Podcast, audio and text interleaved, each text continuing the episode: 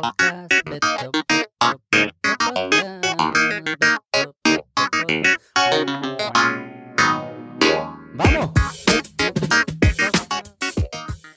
Hola Dani, ¿cómo estás? Hola Beto, pues muy bien, encantado de, de empezar aquí a la charla contigo. ¿Estás bien? Todo bien, todo tranquilo, una semana intensa, eh, pero ya de viernes afortunadamente, eh, finalizando, finalizando una semana en el que el gobierno de Puerto Rico está legislando sobre la reestructuración de la deuda pública y, y nada, es uno de los temas que trabajo yo. El deuda. Tú ya, ya has cogido una reputación de... Ya he cogido cierta reputación. Si hay eh, deuda, sale tu cara en las noticias. Sí, quizá. Yo pienso que eh, pues llevamos mucho tiempo trabajándolo. Eh, han venido a Puerto Rico, afortunadamente, eh, mentes expertas y muchos académicos que hemos tenido la fortuna de traer y poner a disposición del pueblo de Puerto Rico. Y definitivamente eso pues se me relaciona ahora mismo con Y- ese, con ese tema. Antes de empezar ahora, estamos hablando de, de meditación y de distintas rutinas que, que uno puede hacer. ¿Cómo eso te ayuda cuando te, te piden ir para el Senado y después, casi siempre que tú sales, que Sí. te pones, es un media tour después, o sea que no es que termina ahí, después tienes que explicar y seguir explicando. Eh, Sí. ¿cómo- ¿Cómo te ayuda? ¿Cómo te va en eso? ¿Cómo es esa experiencia? Pues mira, yo creo que hoy en día todo el mundo, ¿verdad? Y más después de una pandemia, yo creo que, o sea, la pandemia nos ha demostrado a, a prácticamente todos que, número uno, estaba la enfermedad terrible, ¿no? Y la gente que se contagiaba. Y después está la factura mental de todo, de todo el proceso eh, de pandemia. Y pues uno lo ve en amigas, amigos, eh, familiares. Y está oculta, a la gente no le gusta hablar demasiado de eso. Es como un poco tabú. ¿Qué Parece cosa? La parte de... la parte, pues, del co- salud mental. como un- eh, como- salud sí, Sí, hay como un tabú, como si fuera un estigma, la salud mental, como si todos tuviéramos que estar bien. No se habla, pues, por no mostrar debilidad de eso. Y definitivamente, en mi caso, la meditación me funciona. El, hacer un poco, eh, ¿verdad? Yoga, gimnasia, pero sin ninguna expectativa, ¿no? Eh, eh, en el sentido de simplemente estar un poquito con la mente más clara y, y poder sacar lo mejor de ti sin que el estrés se te lleve por delante, ¿no? Sí, es curioso que es como obvio que iba a que iba a haber problemas de salud, ¿sabes? Como no sé por qué no sé cómo le sorprende a personas que si los seres humanos se encierran y comparten menos, bastante menos de lo que antes compartían, que va a haber unas con- como que pensar que no había trade-offs para mí es, es, es- es de loco. Eso no es short- eso es pensar en corto plazo, no eso es un absurdo. Yo no sé por qué pasó. Yo creo que todo el mundo lo intuía, pero, pero todo el mundo estaba más preocupado por la propia enfermedad, ¿no? Eh, y estábamos tan obcecados con la propia enfermedad y el miedo de coger el virus y, y- y ir al hospital o que, Mm. que no pensabas en esta segunda derivada, que es, oye, no estoy viendo a la gente, no estoy saliendo, no estoy en contacto como en el día a día, en el calor humano, eh, Y tengo miedo de Y que... al principio todo el mundo estaba como que, ah, esto está cool, no tengo que ver a nadie, por Netflix, Zoom. Netflix, hasta que se acabó Netflix y empieza a ver... Hasta que ya no habían series, porque claro, Sí, no se podían producir. Bien porquería las que hacen a veces, pues Chávez. Sí, sí, es verdad. Y uno mismo también como que los conciertos, ¿te acuerdas los conciertos virtuales y los Mm, videitos no. esos? Y todo el mundo está pompeado, ah, viviendo en la casa, qué sé yo qué. Empezó en dos No. semanas. ¿Te acuerdas cuando decían no, Sí. cuatro semanas para aplanar la curva? ¿Qué pasó con la curva? ya nadie habla de, la, de aplanar la curva ni nada. Nada, yo creo que como, como sociedad hemos aceptado a convivir con la, con la enfermedad y, y bueno, aunque, aunque aún hay debate, es curioso que haya debate, te vacunas o no te vacunas. eh, me parece que a veces cuando lo comparas con otras cosas, eh, eh, con otros, ¿verdad? O sea, cuando uno tiene cualquier dolencia médica, no se cuestiona tomarse un medicamento X o Y. Y, y en este caso específico, pues sí que la gente lo ve, pues en- entiendo que, que mucha Digo, gente... hay mucha gente que sí. que hay que no se pone. Sí, que no pone- abusa o no, o no o la toma medicamentos. Sí, sí, de eso, acuerdo. Eso sí existe, eso no. De acuerdo, sí, y que antes de, ¿verdad? Tomarte algo al cuerpo, por ejemplo, cuando hablamos de, de- a- empezabas tú con el asunto del estrés y las enfermedades. Oye, hoy en día cualquier, a lo mejor muchos psiquiatras te, te, te da la pepa, eh, cuando a lo mejor con, con esto, con un poquito de dedicación espiritual eh, diaria a uno mismo, lo solucionas y no tienes o cambiar que tus hábitos también. O cambiar tus hábitos eh, y no tienes por qué... Tú siempre has sido de eso también, como bien consciente de lo que tú comes y de, ejercitarse ahora de la parte de meditación. Y para mí ha sido, ha sido una falta de oportunidad este, este tiempo para también enviar un mensaje de que uno tiene que cuidarse, dormir bien, comer bien, hacer ejercicio. Yo creo que ha sido una... Hemos perdido una oportunidad de mensaje. De, de, que sí, mira, vamos, la ciencia, gracias a, los científicos, produjeron esto que nos puede ayudar, bla, bla, pero también vamos a... Sí, yo soy una mente inquieta en el sentido de, por ejemplo, recuerdo perfectamente escuchar de si tú tienes un pH básico en la sangre, eh, pues prácticamente es imposible, muy difícil que desarrolles un cáncer, por ejemplo, ¿verdad?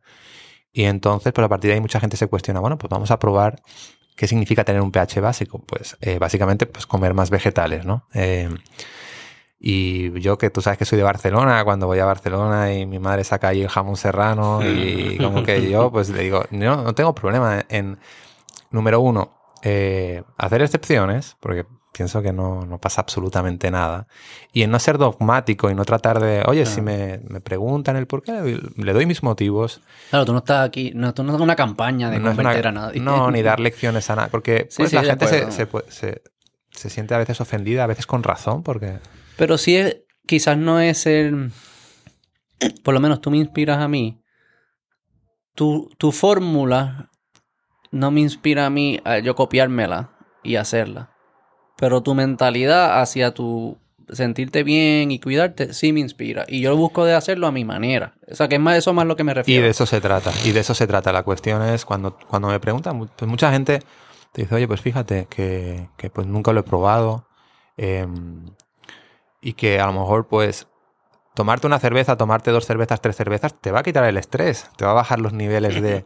pero te provoca otras cosas, ¿no? Y, no yo soy de los que me doy la cerveza el viernes y el sábado. O sea, simplemente es ver esta otra posibilidad de decir, bueno, oye, para el día a día, pues muchísima gente hoy en, hoy en día, las sociedades occidentales, tú ves, y no se habla demasiado, ¿no? Porque hay muchos intereses envueltos, pero adicciones hay múltiples. La, adicción al azúcar, por ejemplo, que no, que, porque no, están las drogas, el alcohol, etcétera. Pero al azúcar mismo, ¿no? Algo está accesible a menores, a niños, ¿no?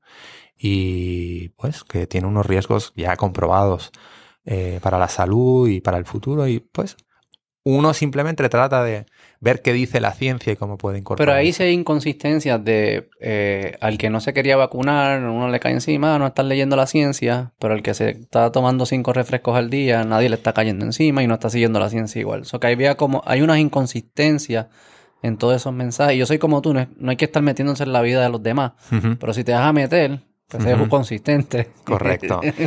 Sí que hay una consistencia en, en el sistema en el que estamos, ¿verdad? Viviendo, o sea, es decir eh, el que consumas refresco, el que consumas eh, azúcar, el que consumas eh, determinada comida, pues eso está por parte de muchos intereses económicos, ¿verdad? Bombardeándote a diario, ¿no? Y, pues uno lo, prueba, además suele ser comida muchísimo más barata y, no es una, ¿verdad? No es algo novedoso que afecte a ciertos sectores de la sociedad. Y cuando te comparo esto con, por ejemplo, la vacuna, pues también interesaba a los intereses eh, grandes que todo el mundo se vacune, ¿no? Pues Pero que no hubo, a, diferencia de, otras situaciones, hay como. Siempre hay escepticismo. No siempre. Bueno, en Puerto Rico nunca hay escepticismo. Vamos a poner a Puerto Rico, pero en general, en como que es la conversación. No, nunca. Estoy exagerando. pero es, Una, es una cultura que es más o sea, yo creo que... Es menos escéptica que otras culturas. No quiero entrar en eso, pero que el... Em, a mí me sorprendió que en este caso, yo iba de güey, estoy vacunado, mi esposa es doctora, vacúnense, yo creo que es bueno, no creo que deben ser obligados a hacerlo, pero por su decisión propia deberían hacerlo. Esa es, mi recomendación. y la mía pero, también. Pero, pero, sí reconozco que si uno analiza esto bien, sí puede haber un escepticismo y decir, mm, ¿por qué es que están empujando tanto estas vacunas? Big Pharma, que siempre le estaban criticando a Big Pharma, que son los bien malos, que, ¿verdad? Eso era como un speech hace, antes de pandemia, que probablemente era algo cierto y algo no cierto, ¿sabes? como que sí hacen cosas, han hecho muchas cosas malas, este, pero ahora hubo poco escepticismo a nivel mainstream de decir, pero ven acá, estos no eran los mismos y ahora están empujándonos esto y que, es la única solución. Eso para mí levanta una bandera, por lo menos de, ok, vamos a analizar la data bien, no, no lo cojamos dogmáticamente, vamos a entender qué es lo que están proponiendo. Me sorprendió que no surgiera ese escepticismo. Te entiendo. Eh, y como comentaba antes, ¿no? ¿Verdad? Por volver un poquito a, a esta parte de que en realidad, oye, está muy bien que haya avance médico en, pues eh, dijéramos a toda la gente que tiene diabetes, ¿no? Eh, pues eh, curarle la enfermedad. Y, se, mueve toda una industria, miles de millones de dólares en desarrollar esa medicina. Pero el sistema tal y como está, ¿verdad? Porque esas compañías tienen su, su, su- objetivo de maximización de beneficios, pero las, las- las sociedades, por el sistema en el que nos vivimos, en el que vivimos, ¿por qué? O sea, no invierte, por la, por la inercia del sistema, no invierte en evitar que llegue eh, la diabetes, que puede tener con una medicina preventiva o con una, em, dijéramos, eh, eh, salud eh, una posición de salud anterior que haga que no, que no desarrolles la, la enfermedad, ¿verdad? Y que entonces se investigue Sí. orientado más a prevenir que a, que a paliar. Más Yo sé por qué. Porque los productos saben buenísimos Los productos sa- salen y buenísimos. saben buenos. Ah, que saben buenos. El dulce sabe bueno, el refresco sabe bueno, el orange chicken sabe buenísimo, el arroz con un montón de aceite sabe bueno, la saben bueno. Definitivamente, Y- definitivamente juegan y con nuestras, difícil con nuestras dejar- papilas. Porque tú, lo, tú pudiste, hasta cierto punto, no es que tú eres ahí un absolutista, pero No. mayormente pudiste dejar de consumir esto. Es como que no, eh, eh, eh, es difícil porque saben bueno. Sí, yo creo que Yo no el- creo que es una conspiración más. No, no, no. Que eso. Yo creo que la- el desafío, y antes de empezar el podcast estábamos hablando, hoy en día pues hay un montón de compañías que están desarrollando eh, carne, hamburgers que se parecen a la, a la y carne saben y saben ricos y buenos. El desafío ahora es que sean saludables, ¿no? A nadie le importa. Yo creo que que esa es la ironía de esto. Te gritaban, no te importa la salud. Y es como que claramente a nadie le importa la salud. Tú has visto lo que estamos comiendo y cómo vivimos y cómo no dormimos y los teléfonos. Como que. Yo es, creo que hay mucha es bastante obvio Sí, que creo- no nos importa la salud. Pero fíjate, yo- no creo que es que a la gente no le importe la salud. Yo creo que sí que es que eh, en el día a día eh, los valores a veces se han, se han trastocado un poco y dejamos los temas de salud, salud mental, salud física, en, la, en lo último de la escala. Y pues, pues lamentablemente pues, tiene su coste para toda la sociedad, ¿no? Eh, Sí, pero cualquiera, a cualquier persona que tú le preguntes le dirá, oye, ¿tú quieres estar saludable o no, o no estarlo? Te, va, te va a responder, mira, yo, yo quiero estar saludable, pero no quiero dejar de comerme el hamburger, ¿no? Claro, sí. O no quiero de darme la cervecita. Y Yo creo que las eso. acciones hablan. Las acciones son más. ¿Qué, qué, qué tú crees que. Tú que estudias mucho filosofía de, de, de Oriente. Ajá. No mucho, pero sé que ha- eh, haces cosas por esa línea. Este. ¿Quién es Beto? ¿Lo que dice Beto o lo que hace Beto? No, Beto es una composición de las dos. ¿Cuál es más importante? Pues eh, en cuanto Beto tome más control de Beto, yo creo que, que, que es mucho decir, pues la inercia se para y empiezas a ver otras cosas. Y eso es difícil y eso uno, eh, te digo, no es lo mismo... Sí, es difícil. Cuando tienes 20 años el cuerpo no reacciona igual, tú no necesitas estar, ¿verdad?, cuidándote de la misma manera, cuando tienes 30, cuando tienes 40, Mm, eso es un buen punto. Porque- y también creas hábitos que luego son difíciles de cambiar. Y pero cuando los creaste, la señal, el feedback que estabas recibiendo no era tan fuerte porque tu cuerpo lo, era más vital y no lo sentía tanto y el hangover no era lo mismo. o sea que el feedback que te pudo haber dado más negativo que te, que te da este estilo de vida, cuando creas el hábito no lo estás sintiendo. Pero luego tu cuerpo cambia, tu hábito se queda y entonces se te hace más difícil salirte porque ya creaste el hábito. Exacto, hay que mm, transicionar. O sea, yo eh, pues en, en mi casa no es que se tomara mucha, mucho refresco, mm, pero pues yo recuerdo en casa de mis primas y mis primos, pues, eh, eh, pues había más costumbre, ¿no? Por parte de alguno de mis tíos, no todos. y, y, pues, como niño, ¿no? Pues eh, veías eh, el refresco y, y- y inconscientemente, pues yo tenía muchas ganas de ir a ver a mis primos, pero también tenía ganas de eso, de darme el refresco, ¿no? De pequeño.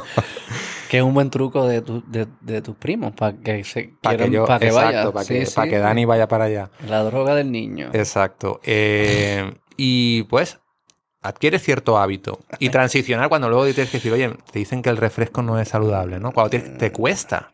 Pues qué Pero pasas- bueno, ¿sabes, Pasas por una etapa, pa- pasas por esa etapa de, de como de abstinencia. Y eso es por, como, como cualquier persona que, Sí. que- ha tenido una adicción, ¿no? Cold turkey. Exacto. Eh, Vamos eh, hablando de adicciones. Deuda. La adicción Eh, del sistema. adicción. No sé si se puede considerar adicción si es tan parte del ¿sabes? Como que si Y- como que si es la identidad, tú Y no digo, puedes ser- y digo adicción porque hay eh, economías que de, de otra manera se caerían y necesitan esa droga para seguir. Vamos a hablar de funcionando. vamos a hablar de la deuda. Vamos ¿Cómo, quieres, ¿Cómo crees que es la mejor forma? Va- Déjame hacerte varias preguntas. Ujú. Déjame hacerte una pregunta y yo creo que por ahí podemos seguir. Eh, tú llevas años trabajando, analizando la deuda, un tipo de deuda que es la deuda de, un país o de un territorio o lo que, de una isla. Eh, la deuda de Puerto Rico, este, que es un tipo de deuda, y la seguido de cerca. Este, siempre tienes que estar haciendo media tours explicando lo que está pasando. lo que- ¿Cuáles son tú crees que son las todavía eh, las deficiencias en el entendimiento de deuda eh, según tu experiencia tratando de explicárselo a, mortales como yo? Sí, lo más difícil es eh, aquí en Puerto Rico, ¿verdad? Cuando uno, cuando hablabas del territorio, de, ¿verdad? El, el sistema colonial, eh, de alguna manera, y este retrato del colonizado a veces, ¿no? Cuando, cuando ahí lo que más ha costado es esta algo que, que- que uno entiende y es, oye, no, mira, yo soy una persona decente, yo, yo quiero pagar la deuda. O sea, yo quiero pagar la deuda. Yo entiendo, yo entiendo ese punto, ¿no? Es como, eh, pues porque si no, de otra manera tú te encuentras que, que tu ética o tu honor, eh, pues está, está faltando, ¿verdad? Y, y no te sientes, no te sientes bien. No es Eh. un mal valor tener para tener. No es el único No, valor, pero no es un mal valor. No, no, exacto. Yo, yo creo que el decir, oye, yo- yo- mira, yo quiero que me- a mí me conozcan como persona y como país, como Puerto Rico. Quiero que cuando yo salga digan, no, está, oye, pasamos por un mal momento, pero yo siempre quise. Y eh, confiable. y confiable Sí, sí, y son, oye, está pasando un mal momento. Entonces, ese fue el- algo de lo más eh, complicado, porque cuando vas al sector eh, eh, privado y hablamos de las quiebras de capítulo 11 en Estados Unidos, de las grandes corporaciones, ¿verdad? Mm, como que business is business y no hay esa...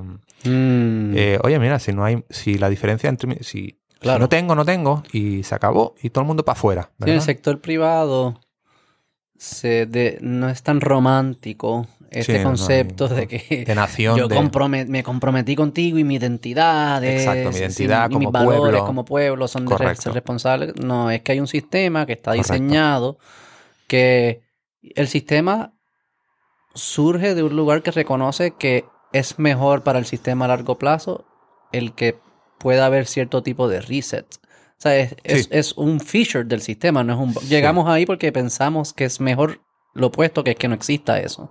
Este, y en el sector privado se entiende bien y, se conoce bien y yo creo que nadie lo piensa dos veces y, y la mejor decisión es declarar bancarrota, se va a declarar bancarrota. Eh, Ah. ¿Tú, tú sientes que con- con- cuando se trata de países, eso coge un elemento, se le introduce otra variable que ya es más como de identidad y de quiénes somos? Correcto. Mm. Y entonces ahí siempre, pues, eh, yo pienso que este argumento de, mira, no se trata de voluntad de pagar, sino de capacidad de pagar, Mm.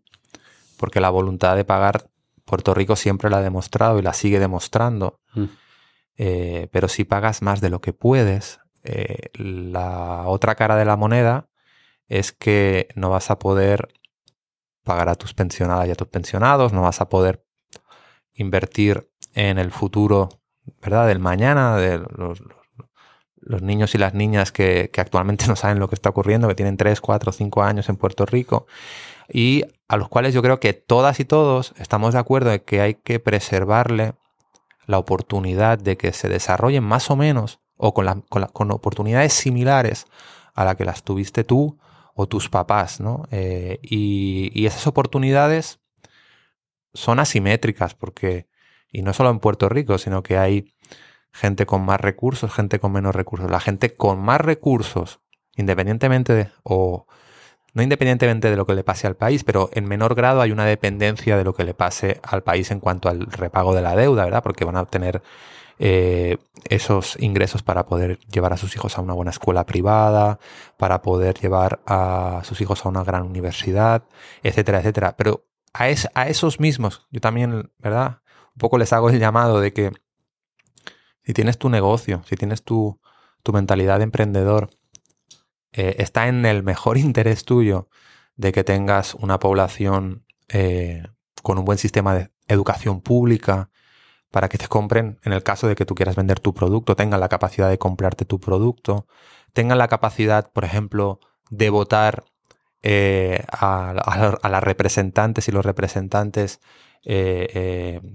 con otros parámetros porque tienen otra educación. Sí, sí, es, un evidente, es evidente. y es un vecino que, con quien que puedes compartir y colaborar. ¿Sabes? Ahí eh, sí, obviamente queremos todo.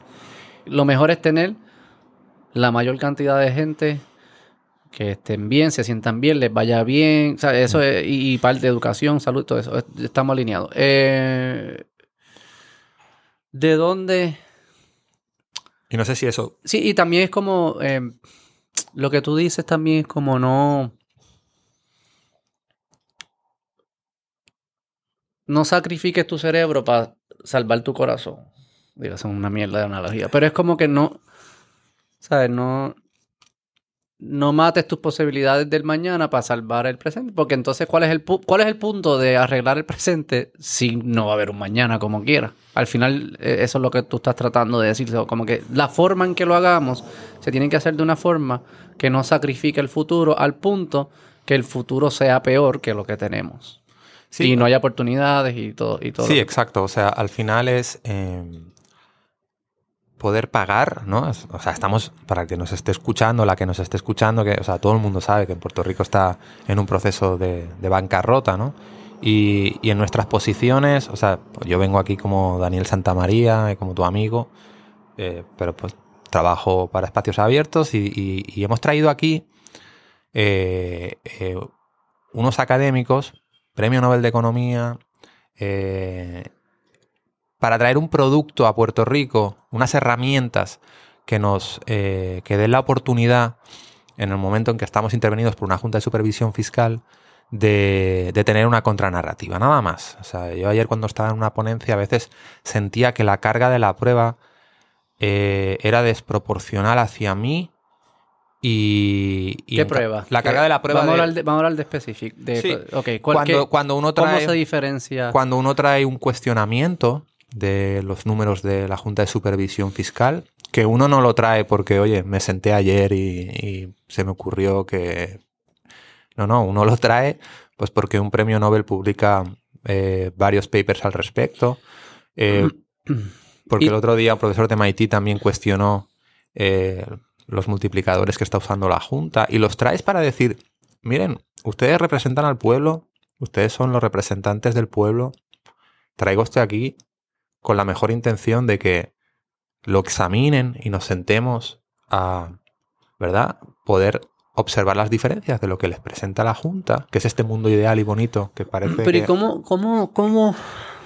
Yo no sé mucho de los detalles y no quisiera entrar en sí, no creo super detalles. De números, lean, lean las ponencias, busquen la información, sigan, síganlo en las redes. O sea, hay, hay, mucha información allá afuera.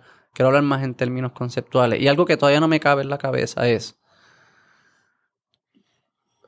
cuán arrogante tienen que ser personas que se creen que pueden, que, se sienten cómodos tomando decisiones a 10, a 5, 5, 5, 10, 15, 20, 30, 40, 50 años, cuando, ¿Sabes? Mira las cosas que han pasado en los últimos. Tú no puedes, es imposible pegar las cosas. Como, como tú. Pero es que eh, de dónde No. sale, de dónde sale no, no, o, o la arrogancia, o cómo tú te sientes cómodo. Yo no me atrevo a, a- a tomar, ¿sabes? a tomar una decisión de ese nivel de a un año. Mira lo que ha pasado en los últimos cuatro. Lo que pasó Beto. Trump, María, eh, coronavirus. ¿Qué va a venir? Dani, ¿qué viene el año? Dani, dime exacto. qué va a pasar. Yo, eh, tenemos que hablar con ellos. La probabilidad y que vamos, va a entonces, vamos, en vez de que la Junta, ¿sabe? Si la Junta es tan buena prediciendo, yo le cambiar, yo le añadiría promesa a un objetivo. Ellos deberían correr dinero, las inversiones de todos nosotros, porque ellos van a saber todo lo que va a pasar. Claro. En vez de estar, decirlo, y va, nadie- inviértelo, porque si tú puedes predecir el futuro, vamos a te- saltarnos de billete aquí con tú pegando la loto y diciendo, no, que viene esto para acá, que hay que comprar esto para estas acciones. O sea, no, e- es eso, como, porque parte de lo que ellos hacen este, es llegar a acuerdos a bien a largo plazo, donde se fijan algunos, ¿verdad? Se fijan pagos de deuda. Sin saber. cuyos, han si- cuyos pagos han sido calculados a base de unos modelos que predicen el futuro, cuando cada vez se demuestran que no saben predecirlo ni un año hacia adelante.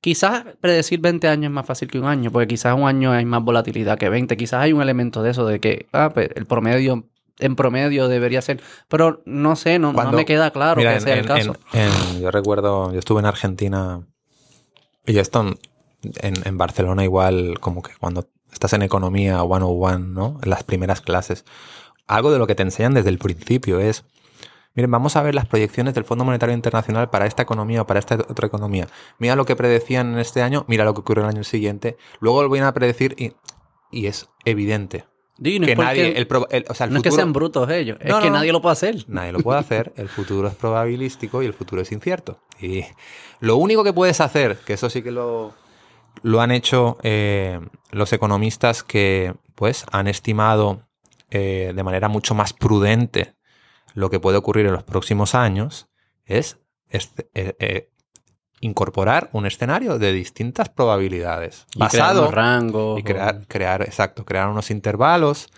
y decir que te vaya muy, muy, muy, muy bien, pues probablemente es una probabilidad muy baja, ¿no? Y que te vaya muy, muy, muy, muy mal, ¿no? Que vengan cuatro Marías seguidos, cuatro huracanes Marías seguidos, probablemente es muy, muy, muy, muy bajo. Pero no podemos descartar que no ocurra. Y lamentablemente, pues la Junta, por explicarlo de una manera que no sea técnica, eh, en todas sus proyecciones, solo se basa en una proyección, en una posibilidad que se sitúa en el rango más conservador, o sea, que es que nos va a ir mejor de lo que eh, un, un intervalo de valores te va, te va a fijar. Y también una economía que siendo honesto, las fuerzas que más afectan si sube o si baja son como que se dicen que son de afuera, exógenas. No, no quiero usar la Sí, palabra lo- sí, sí, los shocks exógenos. Son eh, poco, no poco, pero gran parte no cae en nosotros. Es mucho lo quien gane las elecciones en Estados Unidos, o que van a que va a pasar el Senado allá, o cómo le van a ellos, petróleo. ¿qué o pasa? le va el petróleo, la economía mundial. en- o sea, nosotros somos como que Estamos muy interrelacionados. muy interrelacionados. Este, lo que creo que hace, no sé si más fácil o más difícil la predicción, me parece que más difícil porque es independiente de cosas que pasen aquí. Bueno, eh, exacto. Esa es una de las críticas de, muchos economistas. Economía, o sea, Puerto Rico es una economía muy pequeña, por lo tanto, muy dependiente de lo que pase al, alrededor suyo. E incorporar todo lo que pasa alrededor tuyo es muy difícil. Es más, es más fácil predecir lo que ocurre en Estados Unidos, una economía mucho más grande, y que en buena parte depende de lo que le ocurra a ella. Ahora en menor proporción que hace 25 años, ¿verdad? sí, Con sí, un. China como Ahora parte. está, sí, hay más. Correcto. Pero, eh, pues, en Es como Rico... ser una hormiga y decir, estás caminando por la cocina y tratar de predecir qué es lo que va a pasar. Y no, porque nosotros las hormigas nos vamos a organizar y vamos a hacer estas cosas. Y cabrón, pero ¿qué van a hacer los humanos? Eso es lo que, es lo que ellos hagan, es lo que va a afectar la cocina, lo que tú hagas. No, si, si vienen a hacerte desayuno y te caen encima, pues Porque Si pones un bizcocho, pues vamos a ir para allá. Pero si te empiezas. Es, es- es como que sí, hay algo ahí que es medio. Es un absurdo. Este. ¿Y por qué no hacen? Porque yo he escuchado de ti o de otras personas claramente, como que tú tienes dos dedos de frente, tú llegas a cierta conclusión que dices, pues hagamos que el acuerdo sea dinámico. Que, que si haya unos compromisos, pero esos son compromisos, se ajusten según unos resultados. Y, y lo que hace es que si se alinean los incentivos de los puertorriqueños y que quieren que la economía eche para adelante y también los pagos a bonistas. Porque eso, eso hay ejemplos de que se hayan hecho en otros lugares. Sí, hay Y ejemplos. por qué, cuáles son las, digo, asumo, sé cuáles son las barreras, pero qué, qué estrategias, qué cosas legales se pueden hacer para que ese O sea el caso. no hay precedentes de una reestructuración totalmente dinámica, donde solamente cobro si te va bien, ¿verdad? Que Mm. no... Pero sí han habido intentos. Y de hecho, en la reestructuración actual, lo que ocurre, el problema que hay es que bajo las proyecciones de la propia Junta ya predicen que en el 2036 estamos en déficit otra vez, estamos en números rojos. Mm.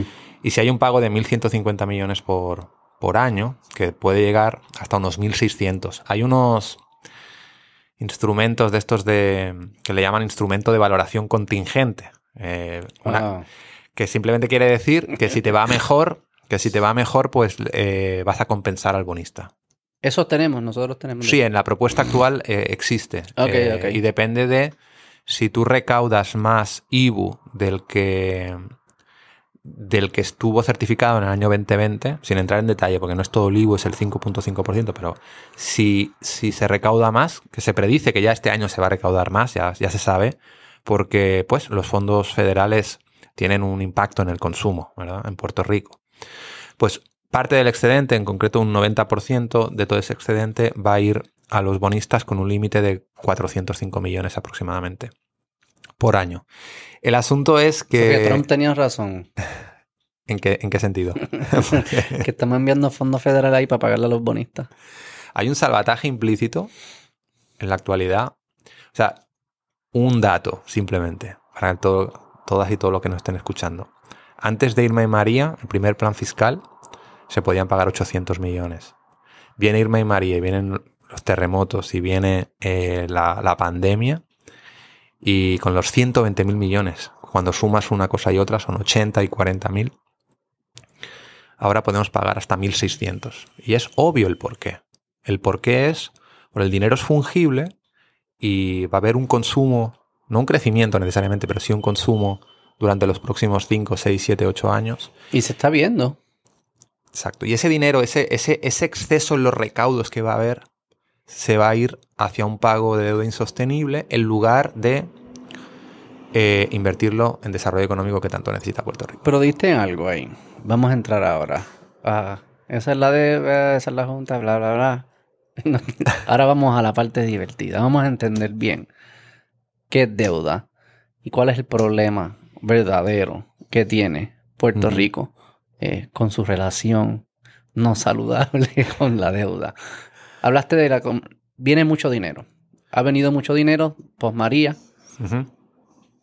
Pandemia y se sospecha que continúa por unos próximos años venir dinero. Y sé que los desembolsos han sido lentos, no quiero entrar en eso, pero sí es que efectivamente vienen más dinero del que venía antes.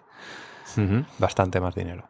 Nos los vamos a consumir en latas de Coca-Cola, en carros, en televisores. Yo también voy a participar de eso.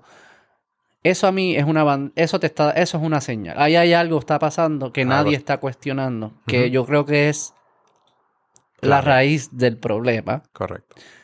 eh, y lo tenemos de frente y lo estamos haciendo de nuevo y nadie lo está como que ah ese es el problema Tú te vas a reír porque ayer me pasaba en la ponencia que me lo repitieron como tres veces ¿Qué te el presidente de la comisión. No, porque debes recordar que nosotros somos una economía de consumo. ¿Y dónde está tu imprenta de tu moneda? y ¿Por qué no tiene sentido? ¿Por qué tú y yo nos reímos? Va- vamos, ¿por, Vamos qué, por por qué no tiene sentido que Puerto Rico, no es que no exista el consumo, pero que su estrategia o su Ajá. industria principal sea el consumo? Porque es que es un oxímoron. porque como Por tú no sabes, decir morón, diré como solamente. tú sabes, el otro día eh, el, el- el economista Alameda hacía una metáfora de que si tú, si esto del de cuánto tú le vendes al mundo, ¿no? Al resto del mundo.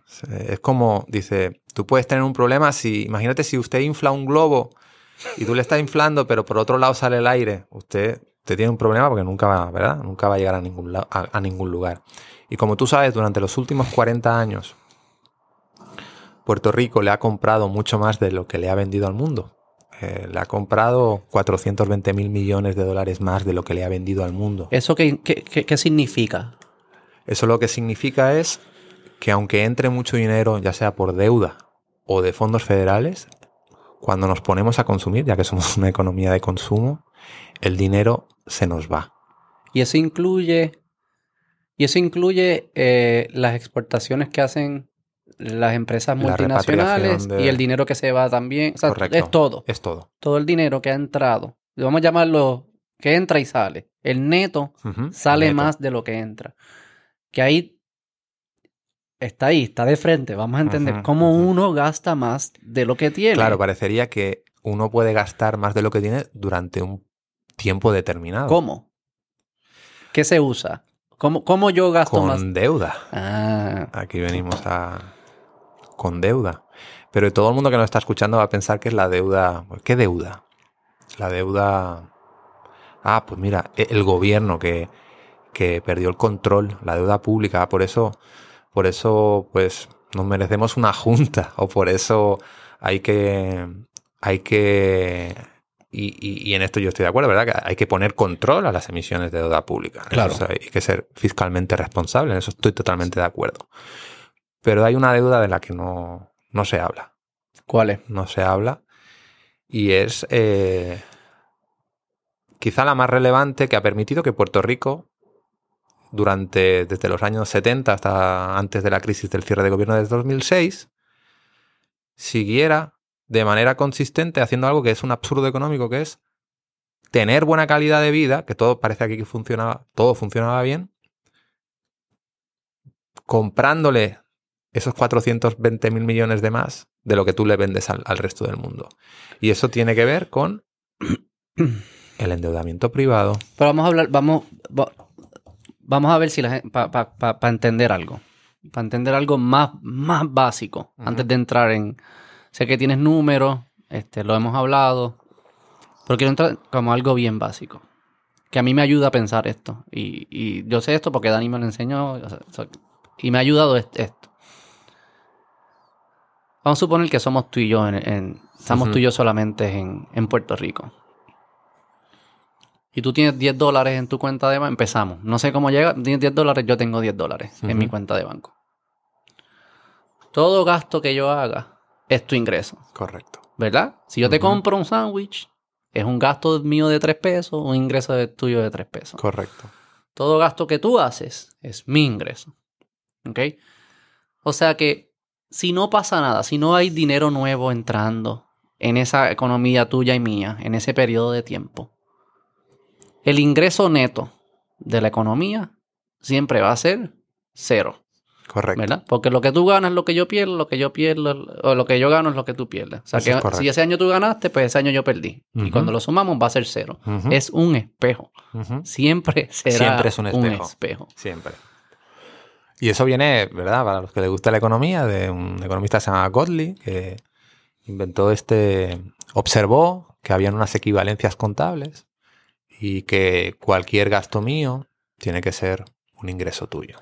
Entonces, para que esa economía, y digamos que tú y yo somos Puerto Rico, para que esa economía, para que a los dos nos vaya bien, y definamos que nos vaya bien es que el- terminemos el año con más de 10. Ujú. Empezamos con 10, tú quieres terminar con 12 y yo con 12. Ujú. La única forma que eso es posible es porque entraron cuatro de otro lugar. No tiene nada que ver de cuánto tú me vendiste a mí ni cuánto yo te vendí a ti. Tenemos que, exactamente, incorporar un tercero del exterior. Un tercero que es el exterior. En este caso, si, si la unidad tuya y mía es Puerto Rico, pues el exterior es el mundo, el resto del El mundo. resto del mundo, correcto. El resto del mundo.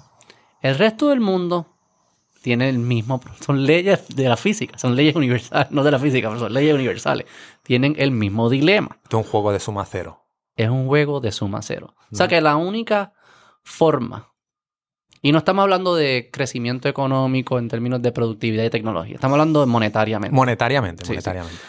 La única forma que aumenta dinero en el mundo es porque alguien puede inventárselo. No es porque Porque no lo puedes recaudar de otro porque ya definimos que sería cero. Tu ingreso, el ingreso de uno es el gasto del otro. Con lo cual se compensan y es cero. O sea, que tiene que haber alguien, en- no alguien, entidades, no alguien, si es una moneda, si es una, mi moneda, pues, pero eh, entidades que puedan gastar o crear dinero, claro, crearlo sin tenerlo, gastarlo sin tenerlo. ¿Quiénes son esos? Son los bancos. Los bancos privados. privados, los bancos privados, la banca privada. La banca privada en la actualidad, eh, a diferencia de hace unos años, cuando, cuando Beto quiere comprarse una casa y toca la puerta del banco, yo no necesito tener un depósito de alguien para ofrecerte un préstamo. Yo no lo necesito. Yo lo único que necesito entender es si Beto tiene la capacidad de pagarme. Y si Beto tiene la capacidad de pagarme, y esto no lo digo yo, lo dice la Reserva Federal, lo dice el Banco de Inglaterra, lo dice cualquier banco central del mundo, lo que hace el banco es darle a la maquinita, A un botón, a un botón, una computadora. a una computadora y crear el depósito, él mismo lo crea y crea el préstamo. Y con eso está cuadrado su balance. Sí, que eso que tú dices ahí por- del depósito es como mm, ustedes, todos los que han, han tenido la fortuna de, sacar, de endeudarse, eh, eh, tú sabes que firman los papeles y lo que te dicen es, ah, pues, en- y abriste una cuenta de banco con ese, con ese banco que te está haciendo el préstamo, te dicen, ah, pues, en, en tu cuenta aparece el préstamo. El dinero, Y eso es un depósito. Correcto. Eso es un depósito. Este, entonces el banco estaba creando el dinero. O sea que en esta economía tuya y mía, si nosotros nos endeudábamos, añadimos un banco, ah, se añade un banco, nosotros nos endeudamos, lo que estaba aumentando la cantidad de dinero en tu cuenta era o un préstamo tuyo o un préstamo, mío. Eh, y, la y la razón por la... Ok, y en ese caso el banco, el banco dice, ok, lo puedo hacer porque pienso que me va a pagar. Correcto. Pero viene un catch 22, porque si no hay nuevo dinero. ¿de dónde va a venir el pago? ¿De dónde viniese el pago? Hay, ¿verdad? Yo creo que dos puntos que hay que, hay que entrar, ¿verdad? El pago puede venir precisamente de perpetuar este... De hacer este otro hábito, más, de hacer, otro, nuevo más, préstamo. De hacer otro nuevo para préstamo. casa, después un carro. De lo que, Un carro, Sí. exacto. Y entonces eh, seguimos, ¿verdad? Dotando de más dinero a la economía. Y eh, pues, por un lado tienes unas personas, ¿verdad? En este caso es una economía de dos personas donde están creciendo en su nivel de préstamo y su nivel de depósito, en su nivel de préstamo, en su nivel de depósito. Y así de manera indefinida. Eso es, como todo el mundo que nos estará escuchando bien, pensando, es insostenible, ¿verdad? Porque, eh, hasta- o sea, tengo que devolver el préstamo. Y si no le vendo al, al de fuera, eh, pues la única manera de volver a devolver el préstamo es volver a crear dinero, ¿verdad? Claro, es una sillita de juegos de, de- estos musicales que mientras la música siga, sigue, no pasa nada, pero cuando para, con el fuck. Correcto. Eh, creo que mm, en ese escenario donde tú y yo, ese país, tú, yo y mío, si nosotros no le comprábamos al mundo, o sea, ah, estamos aislados, probablemente es menos malo que lo que pasa en Puerto Rico. Porque en Puerto Rico no es que tan solo no le vendíamos, no es que en, en esa isla no le venden al mundo, es que le compramos al más mundo. al mundo. O sea que, y fíjense, vamos a pensarlo de esta forma. Yo cogí el préstamo de 4 dólares y eso, este, eh, por un periodo de tiempo hizo que mi cuenta estuviese en 12 y la tuya en 12, porque uh, de esos 4 me quedé con 2 y 2 te compré un producto. Pero pasó un poco de tiempo, importé un producto. Compré un, un carro, aquí no se fabrican carros, un televisor, aquí no se fabrican teléfono. Piensa todos los productos que tú tienes, todos los que estamos usando en esta actividad hoy, menos el agua que estamos tomando, eh, Son importantes. son importados. O sea que ese, ese préstamo que yo cogí de 4 dólares, gran parte, por no decir todo, no todo, pero gran parte, se fue. Se fue de la isla. Correcto. Pero la deuda Se no se fue. Yo aún debo 4 dólares y tengo menos dinero para pagarla. Porque. Porque se fue. Porque se fue. Porque se Y fue. no, y no le vendí nada al mundo que hiciera que me Que volviera eso compensara o más. O más. Correcto. Y eso se pudo sostener. Ok, entonces tú, tú en los análisis que has visto y por las anécdotas también, uno, las anécdotas probablemente te, te dicen, ah, te llevaron a, bueno, mal que pasaba allí porque se escucha que había mucha construcción y mucha hipoteca y todos sabemos las Big Short, las películas que han hecho de, la, de las crisis hipotecarias. Tú este, hiciste un análisis, o estás empezando, porque es- es, preliminar, estás haciendo unos, viendo unos números que dicen, "Mm, creo que esto explica mejor, esta narrativa explica mejor o le añade un contexto anterior al, al- al mal manejo del gobierno. Le da como que algo pasó antes, no es como que el, el año, el mundo empezó en el 2006, 2000, o sea, algo estaba pasando. No, correcto.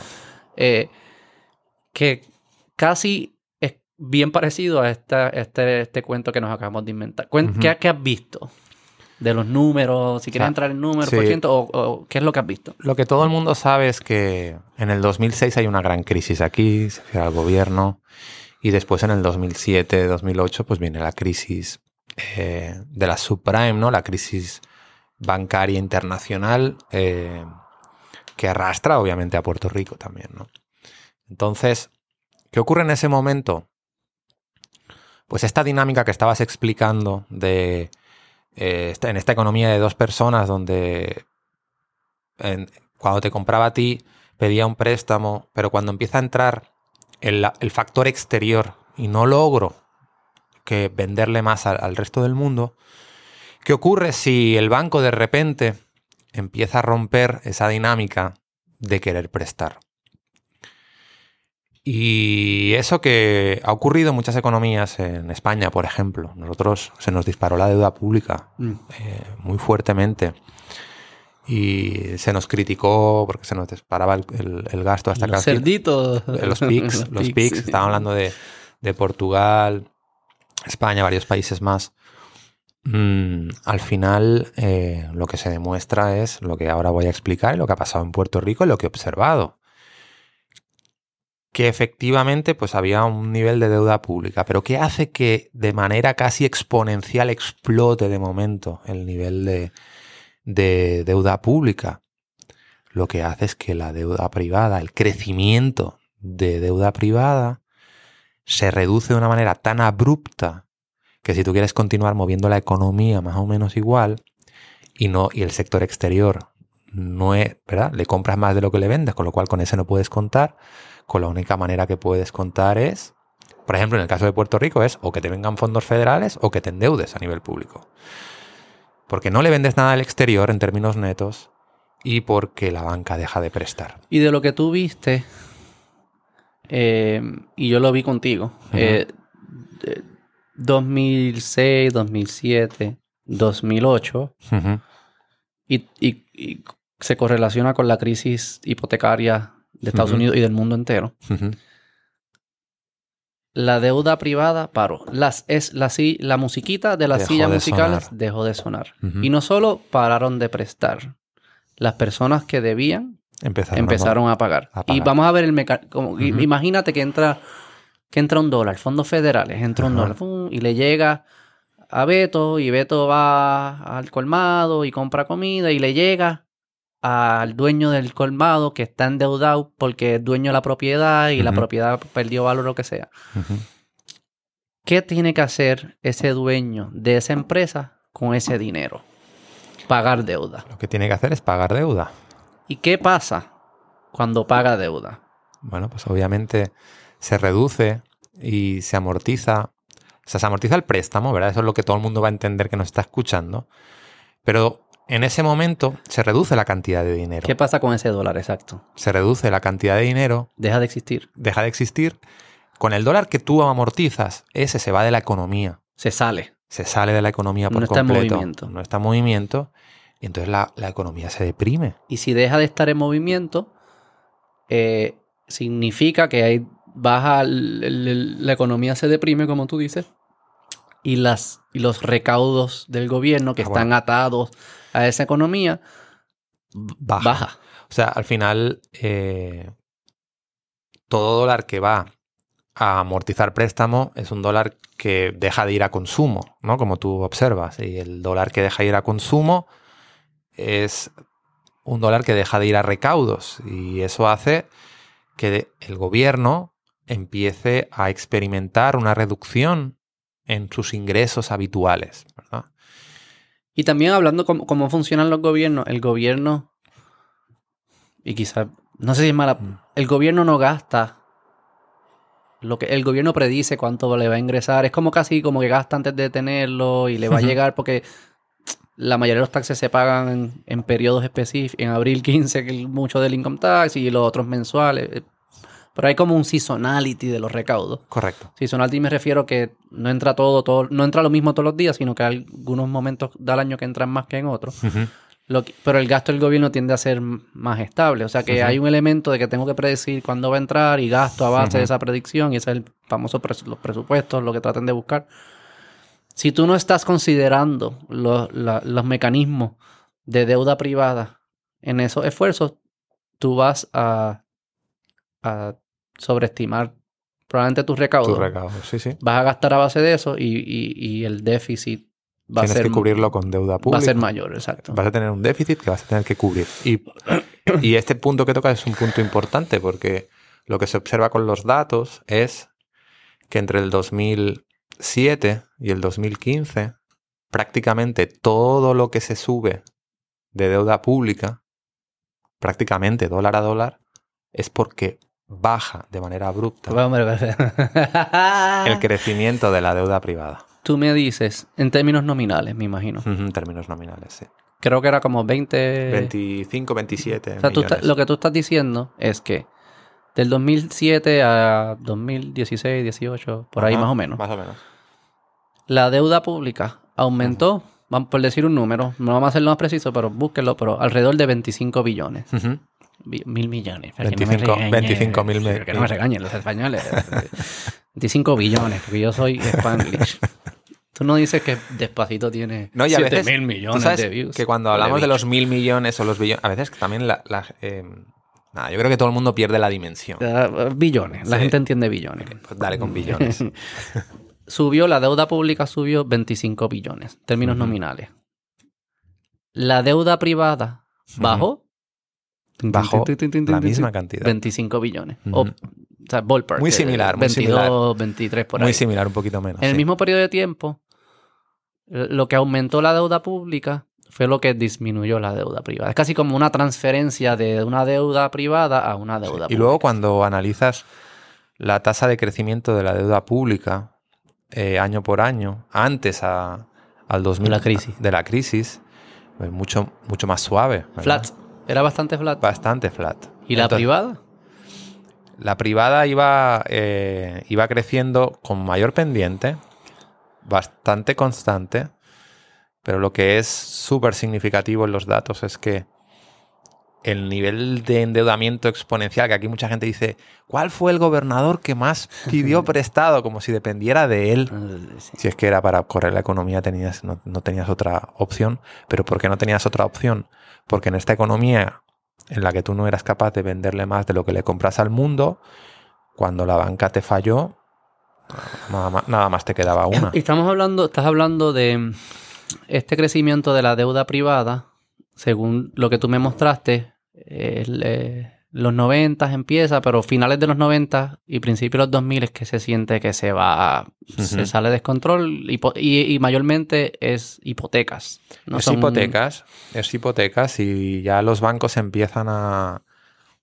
¿Verdad? Como tú sabes bien, que tú también has trabajado, o sea, conoces el sector, eh, los bancos empiezan a sacar las hipotecas de su balance, empiezan a venderlas. eh. Ok, vamos a explicar eso. ¿Qué es lo Sí. que hace? Yo voy, yo voy a, a un banco, saco una hipoteca, me aprueban, qué sé yo qué, me prestaron 200, 300 mil pesos, me prestaron. Sí. Y o sea, yo le debo al banco 300 Tú le debes. Ese activo financiero que se materializa, porque Beto lo va a pagar en 25 o 30 años, el banco no quiere tener esos 25 o 30 años para que le pague. Entonces el banco lo que hace es venderlo a un inversor que, que hace negocio porque está dispuesto a mantener eso en su cartera durante 25 años y la diferencia, ¿no? El spread ese es el que eh, se lleva ese inversor, pero el banco prefiere eh, llevarse el dinero adelante, por decirlo de alguna manera, de la hipoteca. Pero la hipoteca de Beto, que la hizo en el banco, no voy a poner ningún nombre, ¿no? Pero Banco local. local Ujú. eh, ya no está en el banco local.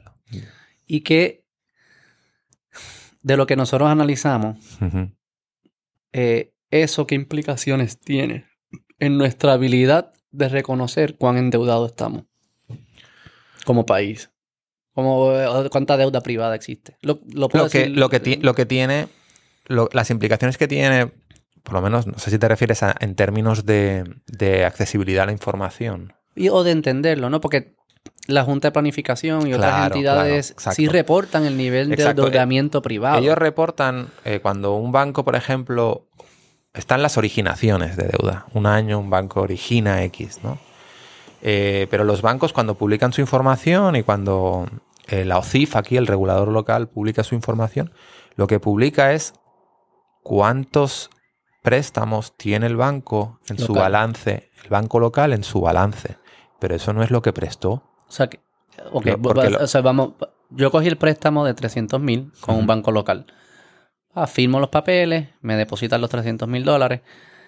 Ese préstamo, el banco que me lo prestó, en vez de quedárselo y esperar que yo le pague mes tras mes, dice, no, no, yo le voy a vender este papelito que dice que Beto le debe dinero Correcto. a un inversionista fuera de Puerto Rico y se lo vendo. Eso con muchos otros, pero básicamente eso es lo que está haciendo.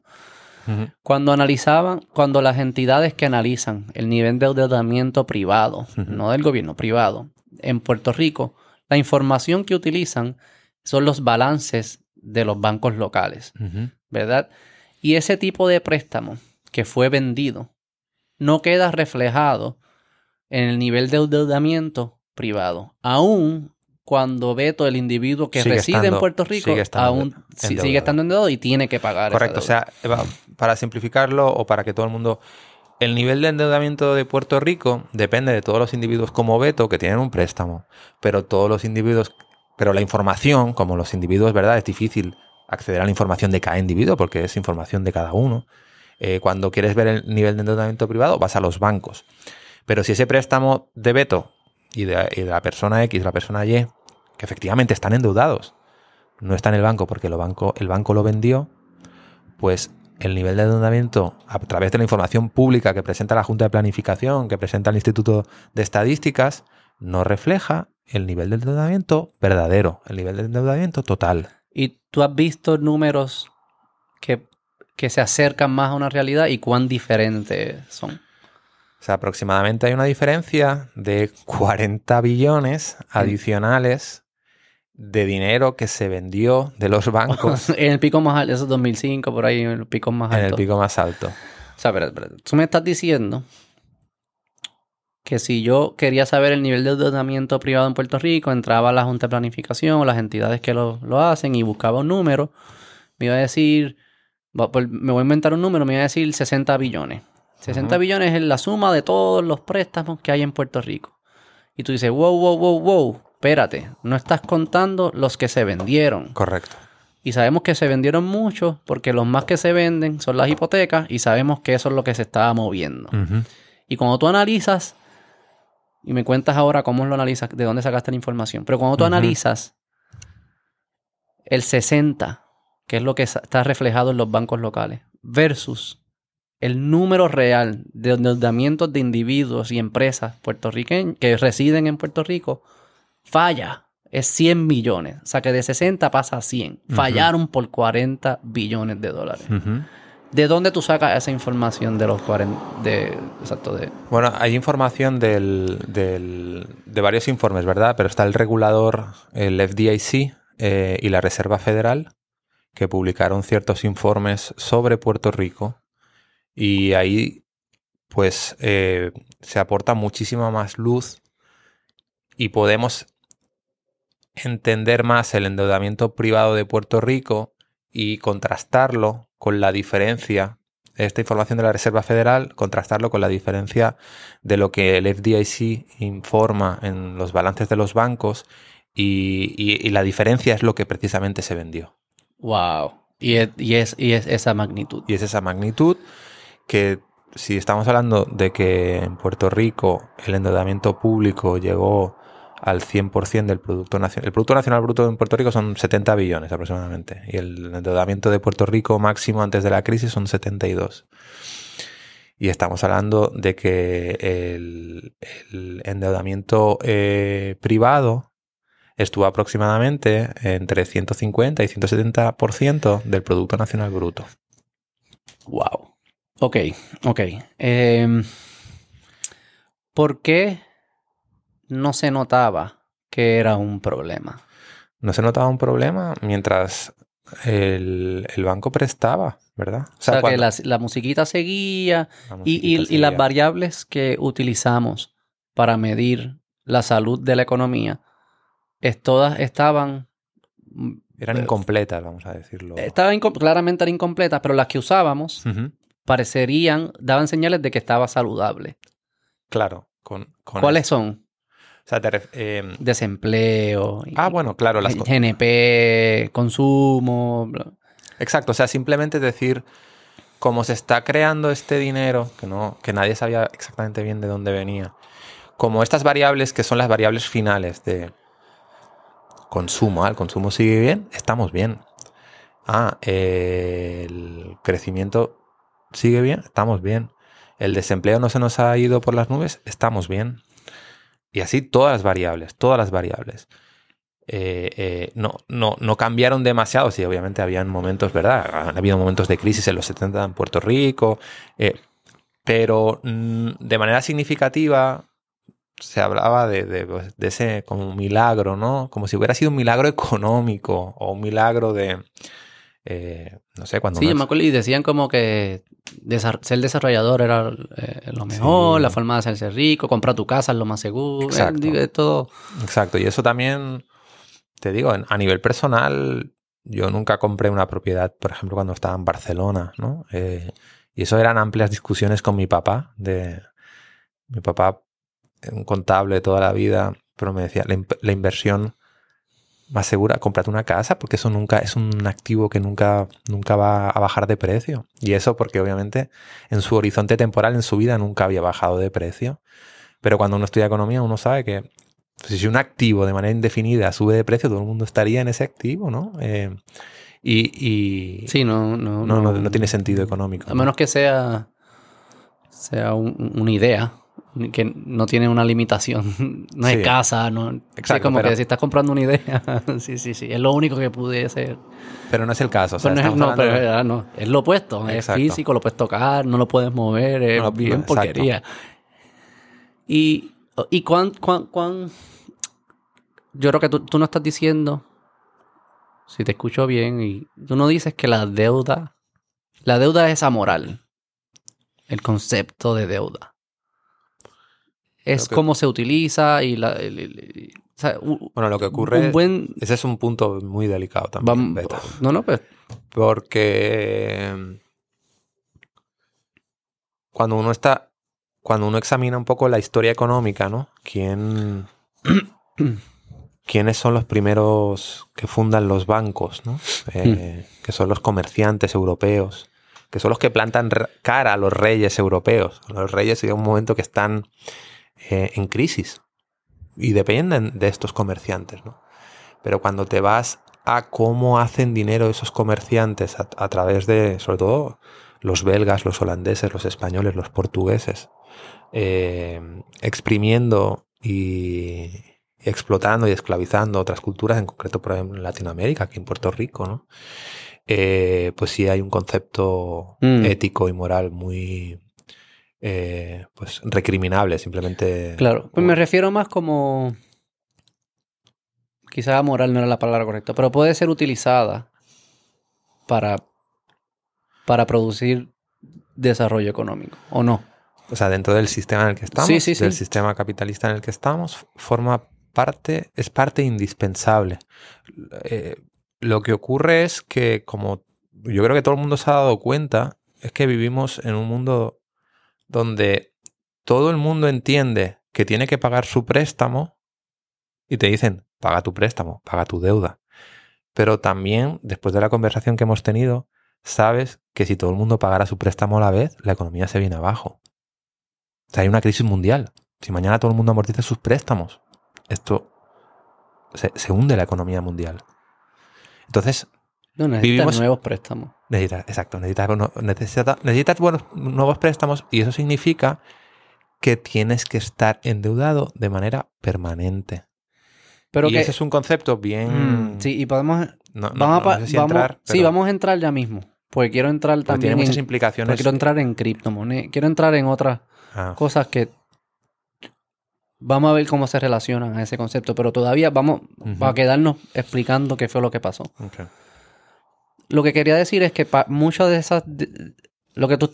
Para resumir, lo que tú estás diciendo. El en los 90, finales de los 90, principios de los 2000, venía creciendo la deuda privada a un números este, muy agresivos, donde llegaron a representar 150, 170% del, del Producto Nacional Bruto. Nacional Bruto de Puerto Rico.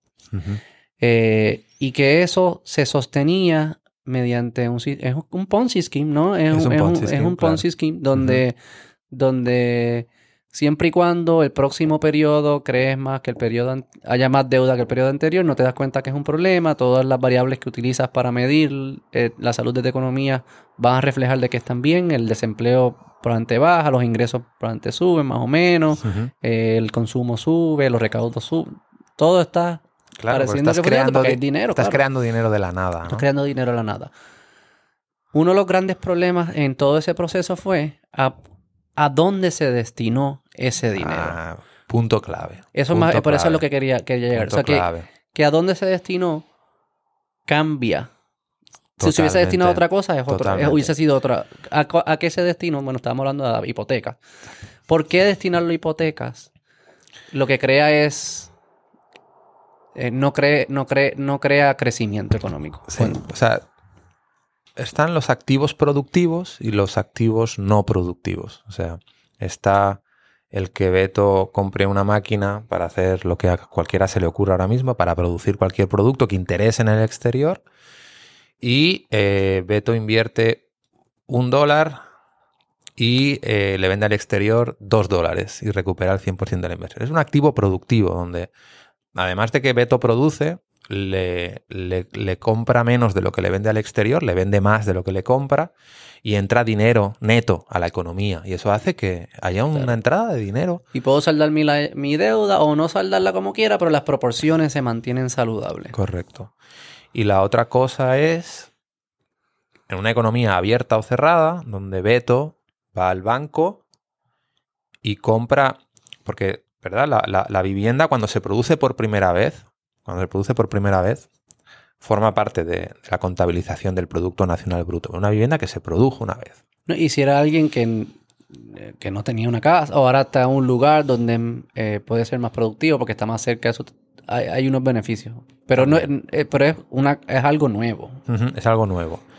Cuando Beto se compró esa primera casa que se construyó y Beto se la vende a Dani, eh, pues simplemente, ¿verdad? Porque Dani pudo ir al banco y conseguir un préstamo. Eh, ahí no hay, hay un cambio de activo, ¿verdad? De un activo físico y, un intercambio de un activo monetario. Yo me das la casa, yo te doy el y yo te doy el dinero, pero el dinero de dónde viene? El dinero viene del banco. El dinero viene de la nada, de una creación, de un préstamo que creó un depósito que permitió que Beto le vendiera, le vendiera la casa a Dani. Entonces, ese, esa, esa dinámica, ¿verdad? Eh, se junta con un asunto medio especulativo de que no solamente en Puerto Rico, y como tú hablabas de que yo, yo vine por primera vez a Puerto Rico en el 2002. Y una de las cosas muy comunes que eran síntomas de que esto era de que cualquier persona era rialto cualquier persona eh, compraba, vendía casas, ¿no? Flipeaban casas. y, hacían mucho dinero, ¿no? Y como el Big Short, la película, no sé si la han visto, pero eso es lo que está pasando en Estados Unidos también, en Florida, y lo de, esos síntomas son parecidos. Son parecidos, correcto. Y uno se daba cuenta un poquito del, de, de la dinámica que estaba sufriendo eh, la economía de Puerto Rico, pues porque no era muy distinta de otras muchas economías. O sea, no, no es que la banca en Puerto Rico esté haciendo algo muy distinto Claro. de otros bancos. Están haciendo lo mismo que han hecho el resto de bancos en el resto del mundo. Y entonces estaban tirando dinero para que personas pudiesen comprar casas que ya existían mayormente. ¿verdad? No hubo construcción nueva, Hubo pero construcción, sí, pero, pero la mayor parte... gente que tenía casas, digamos, no, no era gente, o sea, no- si tú le das a una casa a alguien que no tiene casa, le cambiaste la vida y esa es una persona que va a ser más productiva. Digo, además de los temas humanos, pero en términos económicos va a ser alguien más productivo.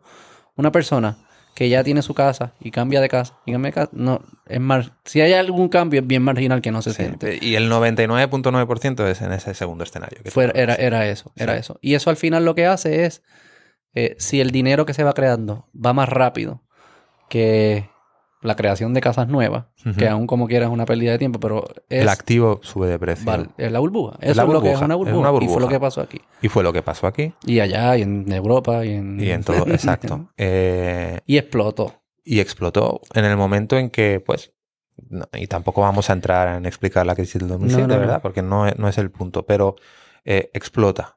Y cuando explota, Y si se hubiese usado, ¿para qué otra cosa se...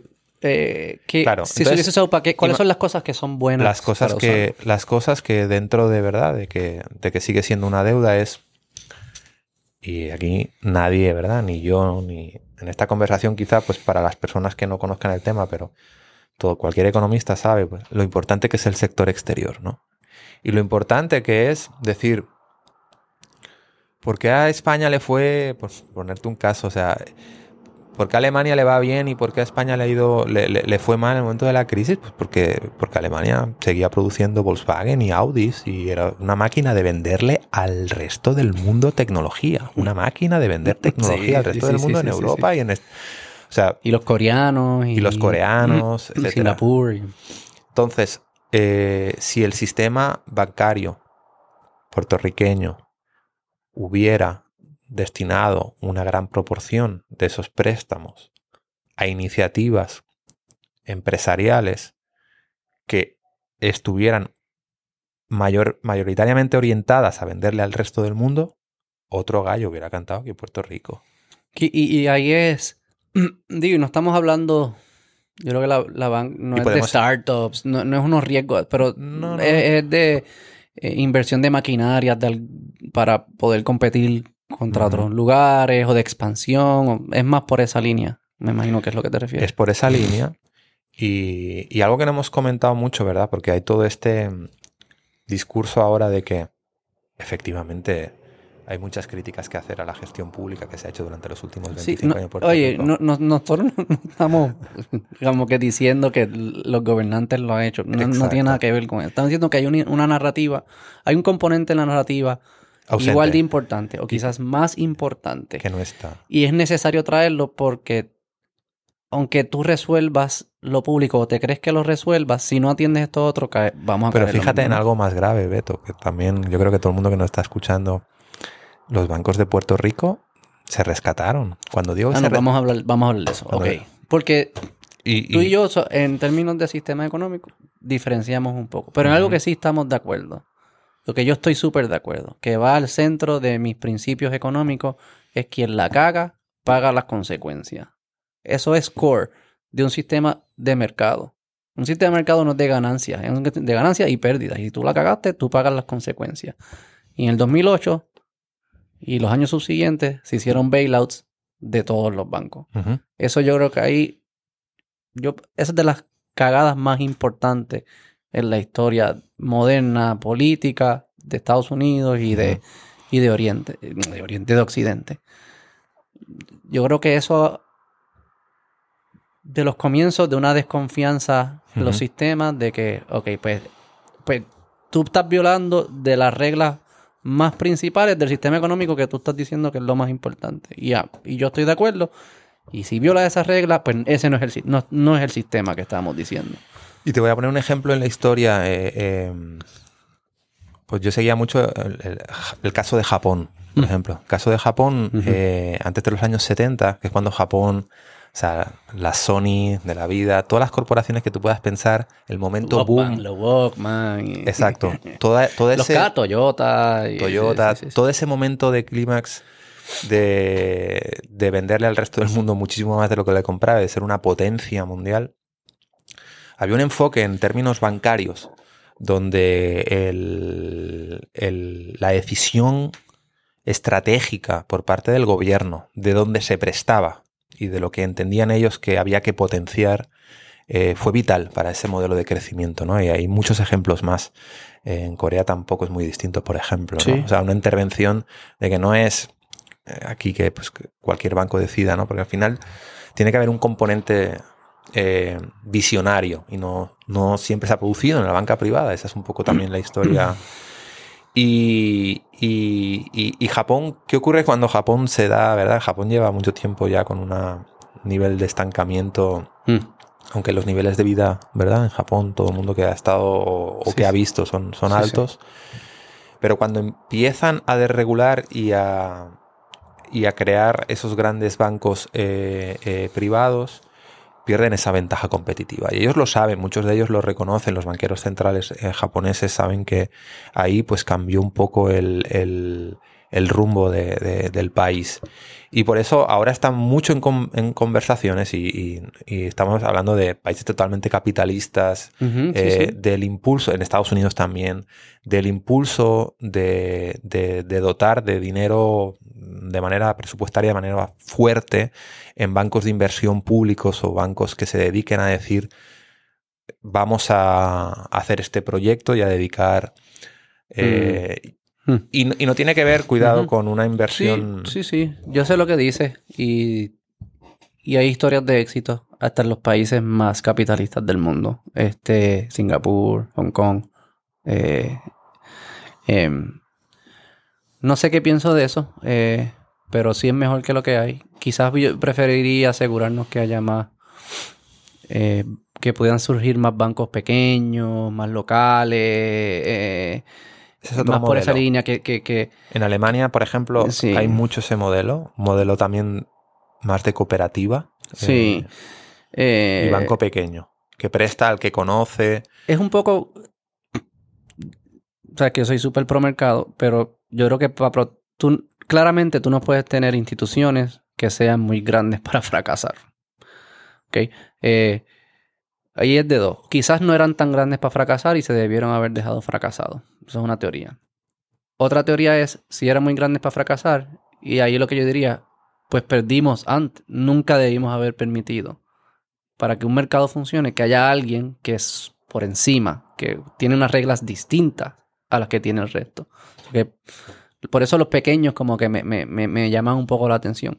Este, pero entonces esa es la... nar- eh, eh, vamos a volver a, Puerto Rico y a toda esta historia. Si ese es el caso, si lo que tú dices es el caso y yo apoyo y me convence, la narrativa me tiene sentido. Si es el caso, me parece que nos estamos enfocando en lo correcto para corregir o para salir de este hueco. Porque nos estamos enfocando principalmente en la gestión del gobierno y en su manejo de sus finanzas y no en una... En una, una paloma llegó ahí. Cállate la boca. y no, y no en, en una empresa privada capaz de competir y de exportar más que de lo que importa. Correcto. O sea, ese es el Eso que hay un déficit en la conversación, pero crítico. muy... O sea, hay una... o sea, yo no dudo que haya gente en Puerto Rico que esté reflexionando en lo que de lo que estamos hablando ahora, pero esa conversación no está a nivel de liderazgo político. No, no, No, está, no está en el, no está. el zeitgeist, como le dicen, no, No, está flotando está, por ahí. Yo estoy seguro que muchos CEOs de muchos bancos aquí saben bien a lo que se dedican y saben bien cuáles fueron pues sus errores, ¿no? De alguna manera. En términos de.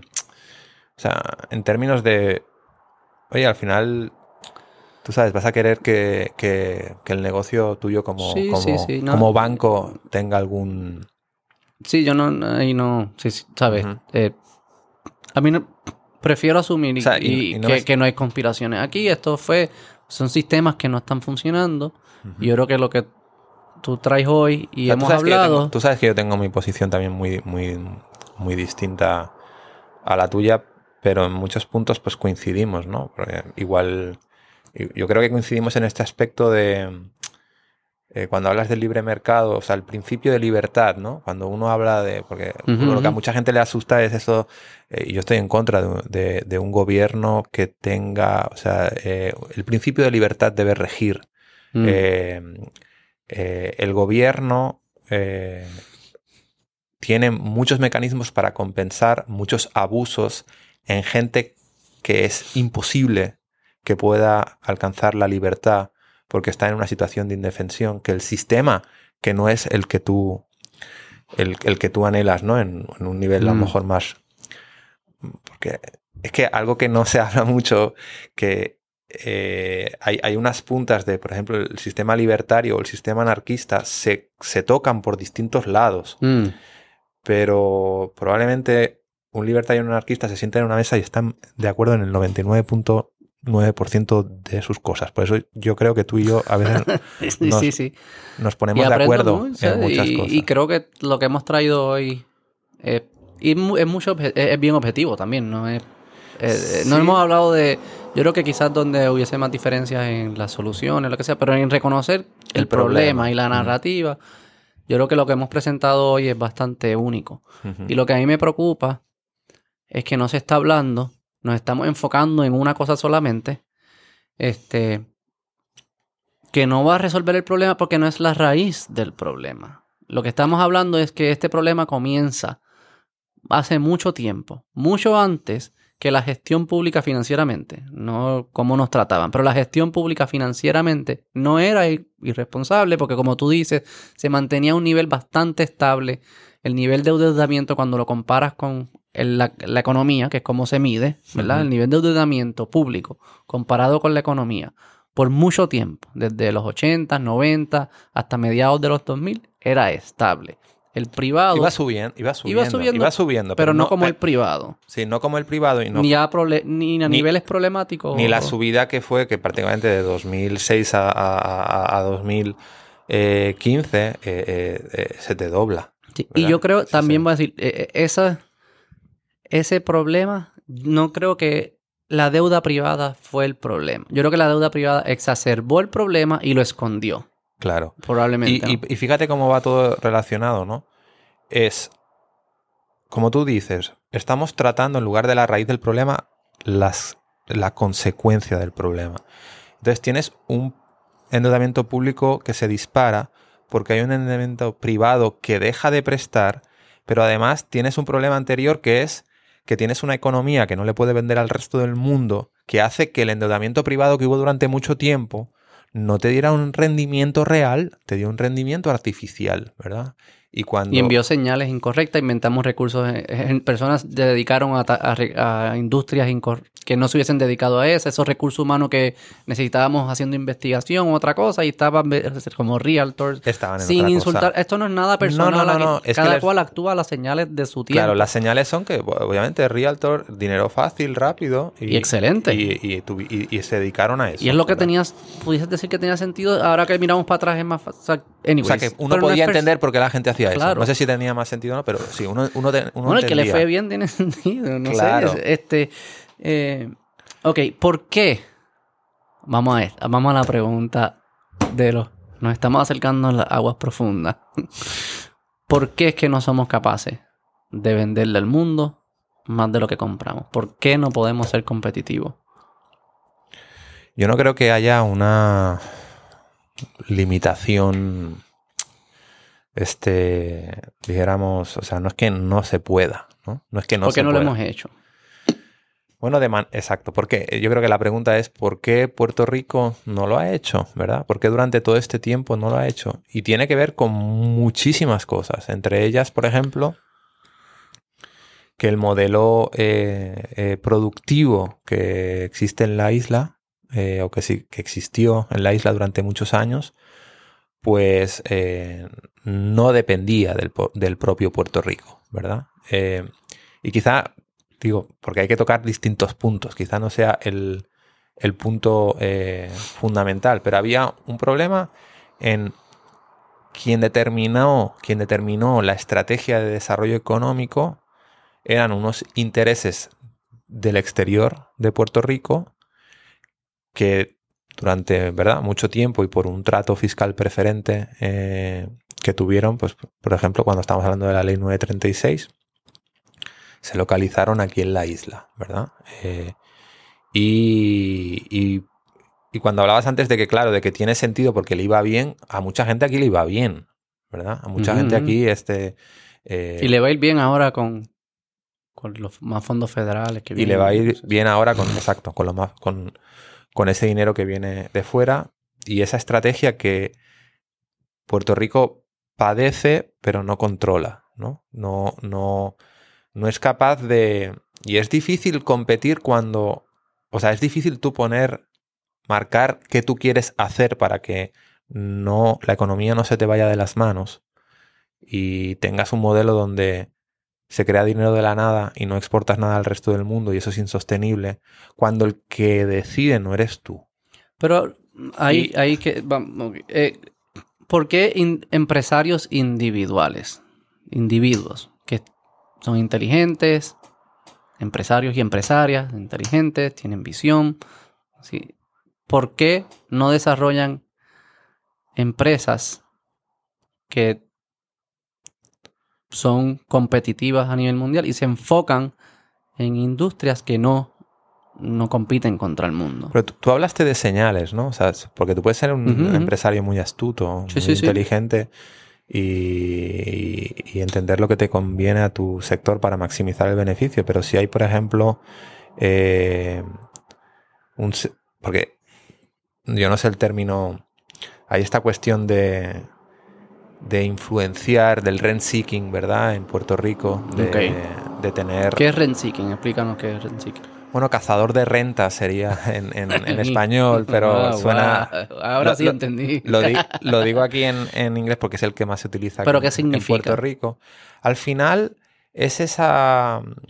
Es ese, ese posicionamiento donde eh, de alguna manera eh, tiendes a influenciar en las regulaciones de cierta industria para beneficiarte a ti y beneficiarte a ti a costa del crecimiento de esa propia economía. O sea que si, si ves la economía como una pizza,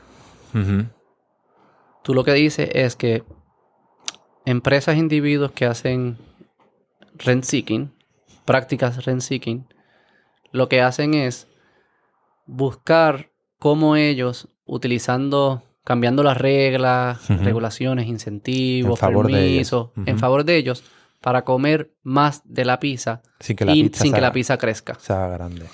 Correcto. Y eso es. Ahí es cuando a veces, ¿no? Eh, y a veces lo hemos hablado tú y yo. Porque hay muchos de estos empresarios. Eh, pues que quizá coincidiría más contigo, que creo un libre mercado, creo... Pero es que, no es, que hoy en día no es libre. Para mí eso es... Exacto, hoy en, día, hoy, en día, hoy en día precisamente eh, eh, es aspiracional. Para hacer eh, un mercado que hay mucho rent seeking, pues no es libre, por mi definición no es libre. Correcto. O sea, que viola conmigo igual que, con, tu, Correcto. tu estándar. Por, o sea, por temas distintos, pero viola, exacto, viola el, este concepto de que muchos presumen de que el sector privado se apodere de ciertos servicios, eh, pero no bajo tu opinión de que sea un libre mercado, en el caso de, verdad, de tu visión económica. Eh, mi visión debería ser que se reducen los privilegios, en este caso el que les da el gobierno a ciertas empresas y no le da a otras. Mi visión es que tiene que haber un equilibrio entre ese principio de libertad, eh, que porque cuando hablas de mercado hablas de libre mercado, pero también la libertad individual, la libertad, la libertad del individuo a ser, ¿verdad? o sea, aspiracionalmente a ser libre, yo creo que eso es un principio ¿verdad? filosófico mío muy importante. Mío también. Que prima. Sí, sí, mío también. Pero después está el asunto de eh, cómo em, protegemos, ¿verdad? Porque en, esa, en esa, esa, libertad no puede desembocar en, Y, y eso ya sería meternos en una, una visión que tenemos pues, muy, muy distinta. Pero yo creo que el, el, el, el Estado... Lo, no tengo- lo dejamos para el próximo. No, quiero que tengamos miedo de hacerlo, Que pero vamos para el Sí. próximo y lo podemos ir de y frente. que ahí el Estado, mi, mi posición es más que el Estado debe de adquirir un rol eh, activo y responsable para proteger a, a- a ciertos individuos o ciertos sectores de la sociedad eh, eh, en, esa, en esa supuesta libertad a individuos que no tienen, por multitud de factores, que no tienen la, la- la posibilidad de ejercerla. Y hay que protegerlos primero para que tengan la... Porque es muy fácil decir que todo el mundo puede ser libre, pero si te criaste en un sistema donde la escuela pública es un fracaso, Pero ¿quién hace la escuela pública? El Correcto. gobierno. en el caso de que haya un gobierno que haga mal las cosas, no es una excusa, mm, bajo mi visión, para eliminar al gobierno, sino para mejorarlo. ¿no? Pero es, es ¿Sabes lo- sospechar que, Pero esa es que, otra que los conversación. incentivos no tienen nada que ver con la gestión. Pero sí, lo- vamos a- estamos metiéndonos en un rabbit hole más profundo Sí. que nos va a desviar. Es que nos va a desviar, pero yo creo que los dos Eh, pero hay que podemos- tenerla. Sí, hay que hay que tenerla porque nos viene bien a ambos tenerla. Ujú. Este, y yo sé que tú vienes de buena fe y espero que asumas que yo siempre vengo Sí, de buena fe. No, yo estoy claro. Este. Entonces, ok, pe- Renseeking, que ahí sí, como que. Yo creo que estamos llegando a algo que, que sí yo. Me, me suena parecido al Puerto Rico que yo conozco. Todos estos los incentivos y los permisos y. Y a veces como que uno ve estas cosas. La ley eh, 75, ¿Cuál es esa? Ah, los incentivos. la, la ley de, ¿Cuál es esa? Ah, ah, sí, de, de proteccionismo. de proteccionismo de para, la- contratos. para los contratos y las... las Es esa. Yo los, no que me sé están, cuál es no, los, número. los que están importando la- Sí, las la- distribuciones. las distribuciones, sin, sin mencionar nombres. Pero O sea, son elementos que violan, que, que crean unas ventajas competitivas arbitrariamente. No es que tú eres mejor en la gestión, es que una entidad poderosa, en este caso el gobierno, hizo una regla que te favorece a ti y hace que sea difícil que entre nuevas nue- en sta- compañías pequeñas o nuevas competencias, elimina un dinamismo importante que al final lo pagamos todos. todos, el consumidor Sí, tuyo. al final... y, creo, para, para- para terminar, Sí. creo, y los con los incentivos es bien obvio, creo que infla ¿verdad? la rentabilidad de una actividad que sin ese incentivo fuese menos. Eso es Claro. obvio, ese es el punto del, del Claro. incentivo. Lo que hace que recursos se dediquen a actividades que sin la presencia de ese incentivo no se dedicarían a ellas. Correcto. Y, el problema no lo tiene el incentivo. El problema lo tiene hacia dónde va el incentivo y el mecanismo de vulnerabilidad del sistema del que puede recibir el incentivo a donde no debería ir, abusa para seguir manteniendo la pizza pequeña Sí, porque sí. le va bien a él. Y ahí es que tú, tú y yo diferenciamos. Tú tienes fe de que eso se puede hacer bien. Yo creo que eso es, es un componente del mismo sistema. No, y por tercera vez no vamos, no a, vamos a entrar en eso. Pero entonces si se crean estas... eh, este comportamiento que lo que yo creo que al final produce es, digamos, todos tenemos potenciales, ¿verdad? Y yo creo que por las razones que sean, nuestros potenciales varían. Hay gente que es más, tiene potencial que yo, gente que tiene el mismo potencial que yo, y hay gente que desafortunadamente tiene menos potencial que yo, según la- las circunstancias que tú bien hablabas.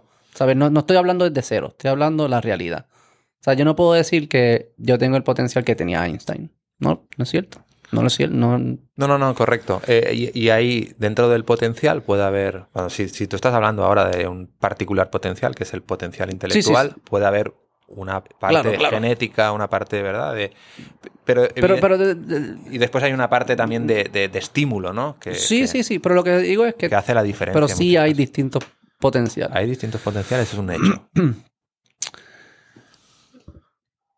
Cuando tú bloqueas el dinamismo de, con este renseeking, yo lo que creo que estás haciendo es que estás permitiendo que personas de un potencial se dediquen a actividades de menos potencial. porque tú le estás subsidiando en- Me- menor potencial, y pa- para que todo el mundo entienda, menor potencial para el país. O sea, para el país, para la sí, para, Para- lo para- que es crecimiento económico. Exacto. Porque para ellos es un. Claro. Para es ellos. muy buen potencial. muy- Sí, sí, me refiero exacto, como que para el país. Porque tú pudieses decir, y, ¿verdad? y eso al final lo que resulta, que eh, voy a usar números, porque es más fácil verlo. Pero Ujú. pe- gente que tenía potencial de 10 se están dedicando a actividades de 8. Gente que tenía potencial de 8 se dedican a actividades de 6 porque las de 8 están cogidas por las del 10 Ujú, y no pueden entrar porque hay protección para que no puedan entrar, ujú, que son las leyes estas. Los de 4, los de 6 se dedican a los de 4, los de Ujú. 4 a los de 2 o no trabajan o si trabajan por el lado y se da todo este dinamismo. Y siempre cuando pensamos en esto, siempre se mira a los, a los que están abajo, a los que no, no trabajan en la economía formal, lo que sea. Y lo que no nos estamos dando cuenta, no, no, no, no, no. Es que está bloqueado arriba. Arriba. Y eso tiene que ver con. Yo le llamo, porque aquí en. Cuando se habla del mantengo, y todo el mundo habla Ajá, del mantengo.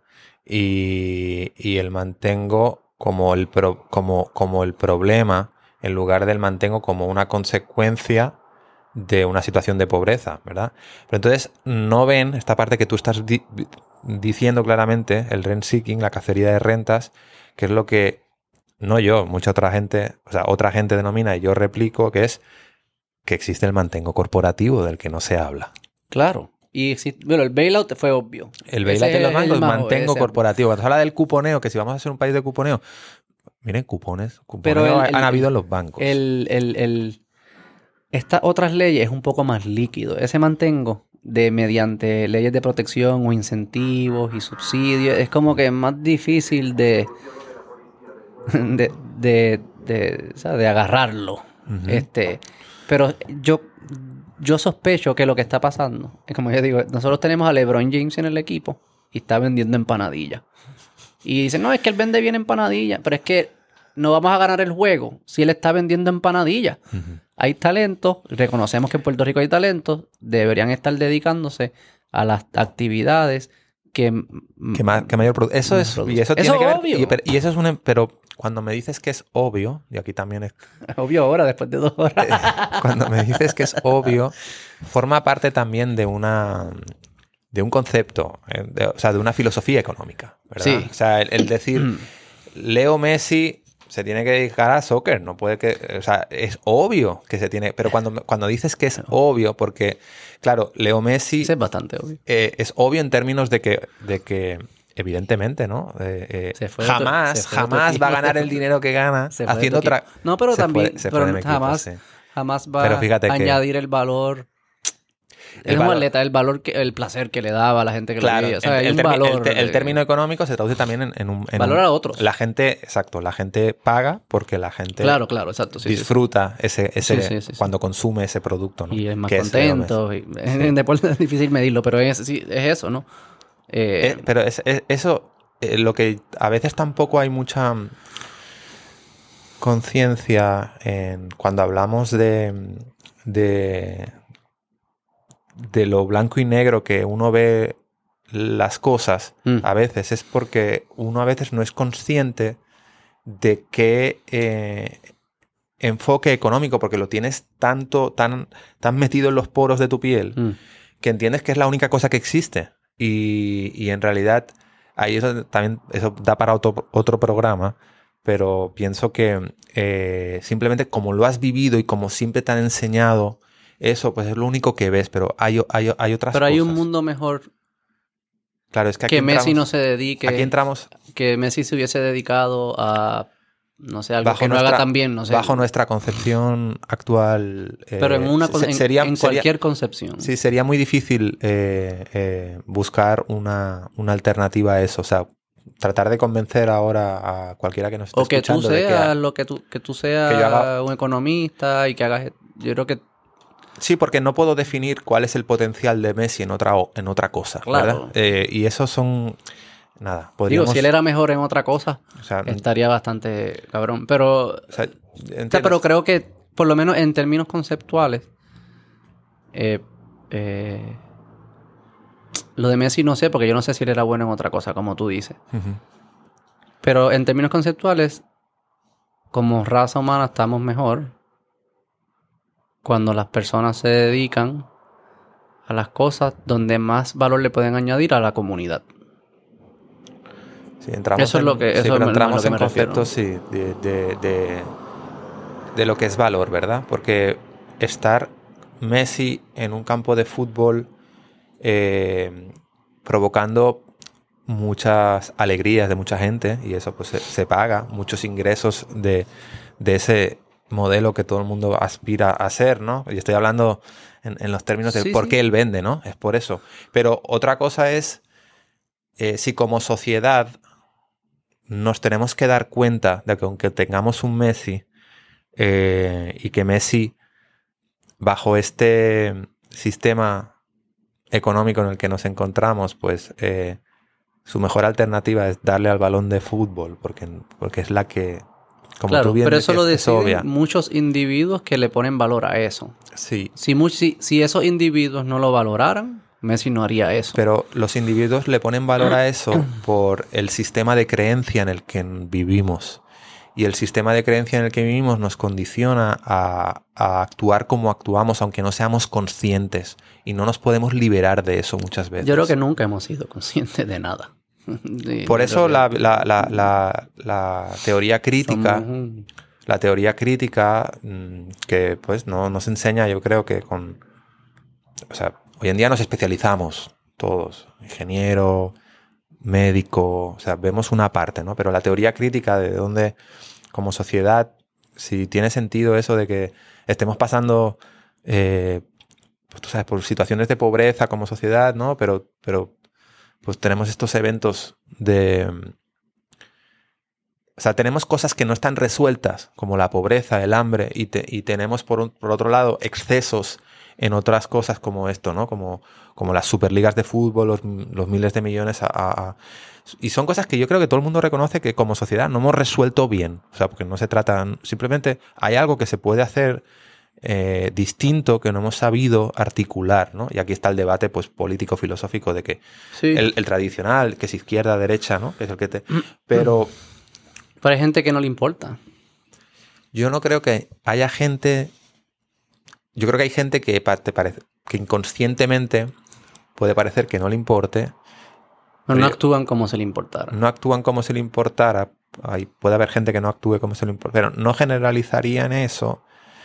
Eh, lo que sí que diría es que, vuelvo, ¿verdad? El sistema actual eh, trae una inercia tan fuerte que lo que quiere la gente cuando está trabajando 14 horas diarias es tomarse una cerveza y a lo mejor no, no escucharnos a ti y a mí hablando de esto, porque sí, porque es más fácil ponerse a jugar a la Play eh, que tener esta. Porque uno quiere, después de 14 horas de trabajar fuerte, a lo mejor, yo qué sé, pon un mesero o una persona que se levanta a hacer.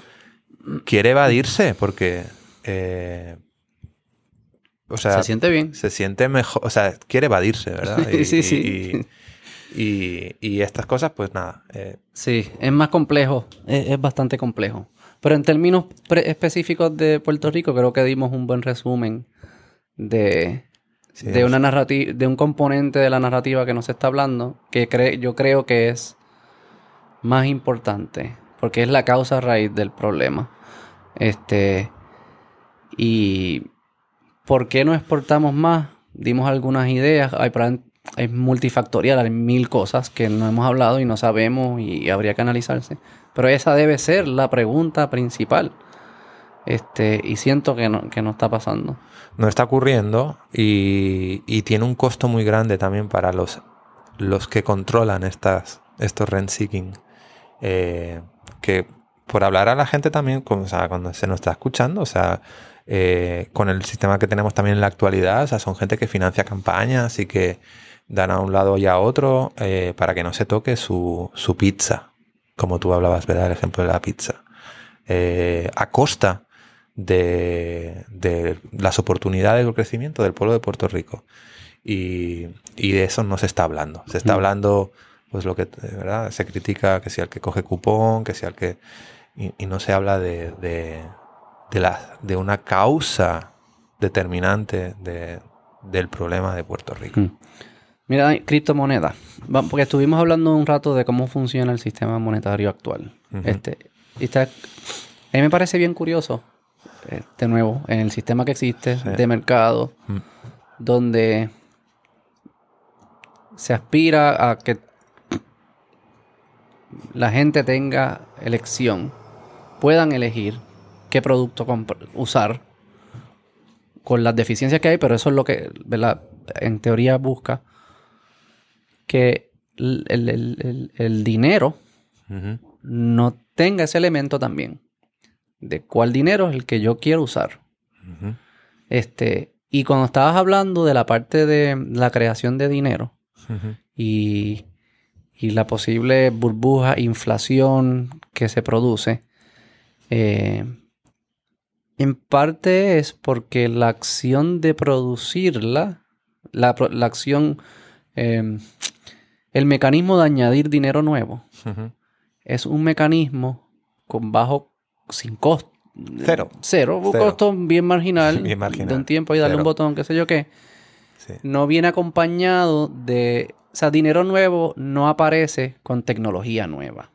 Este, si tú puedes decir que el banco lo que está haciendo mal, o lo que ha hecho mal, pero en teoría puedes decir, lo que está haciendo es, no está, está anticipando tecnología nueva, por eso no será inflacionario, porque el- ¿verdad? lo que el dinero llega, la tecnología se crea, bla, bla, bla, bla. Claramente hemos demostrado que eso no es cierto. Las criptomonedas tienen algo que me parece curioso, como que toca ese tema. ¿Qué has pensado? No sé si has leído, qué has visto Sí, de las sí, ¿no? criptomonedas. De, de ¿Qué te llama la criptomonedas. atención? ¿Qué piensas de? De criptomonedas hay varias cosas que. O sea, está el debate este de si, de si es dinero o no es dinero, ¿verdad? Sí. Porque, porque cuando tú analizas la demanda de dinero, ¿por qué la gente, por qué la gente demanda un dólar? ¿Por qué la gente, todo el mundo confía en un dólar? Si, si, si, muy distinto a antes de los años 70, ¿no? Eh, que tú ibas al Banco Central y lo cambiabas por unas onzas de oro. Eso no existe. El papel es papel. Punto. No hay nada más detrás. Es fiat. Eso es lo que le dicen fiat, ¿no? money, exacto. Fiat money.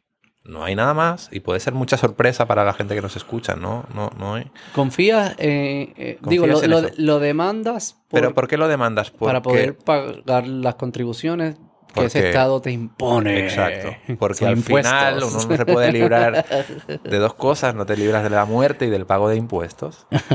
Y, Sí, sí, y el pago de impuestos se paga en dólares. Punto.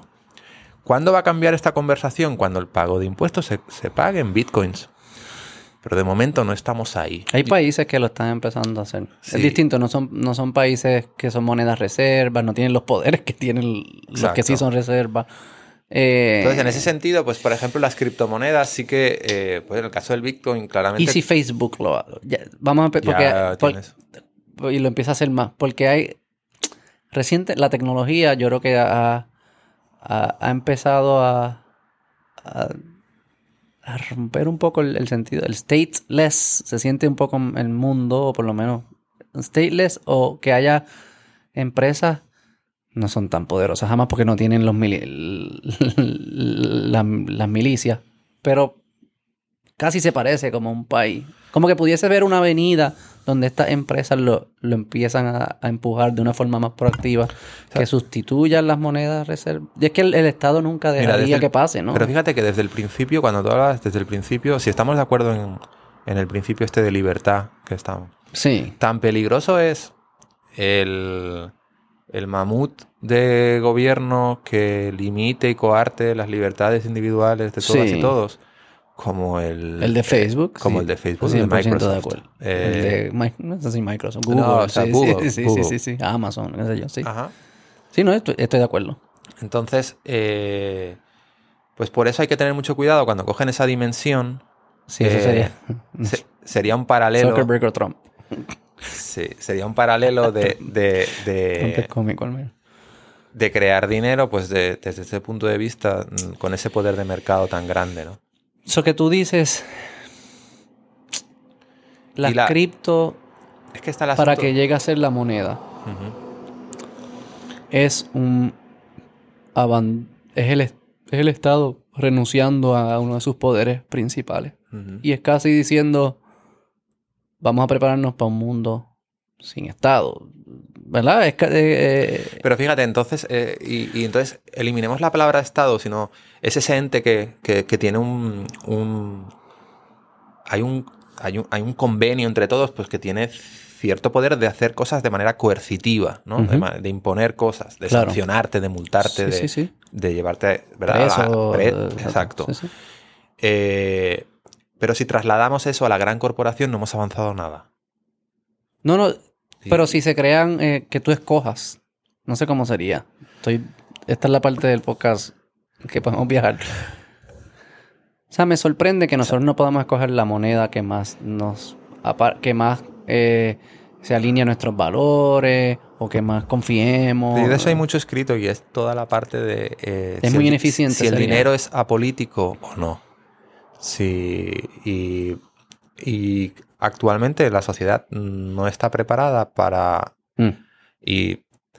O sea, Sí, sí, la, sí. tecnología No me evoluciona lo puedo muy, imaginar tampoco. no evoluciona muy rápido, y, pero es una concepción social tan distinta ¿no? de, de, lo que tenemos ahora, el reordenamiento que significaría eso que tú propones, de que todo el mundo además confiemos y arriesguemos lo actual por ese nuevo modelo de organización Sí, sí, sí, sí, que hay- es cierto, es hay, un, cierto. hay un gran Aún paso con las deficiencias que, el, que que el que vivimos con el el actual. actual. correcto. Aún con un sistema que, que te...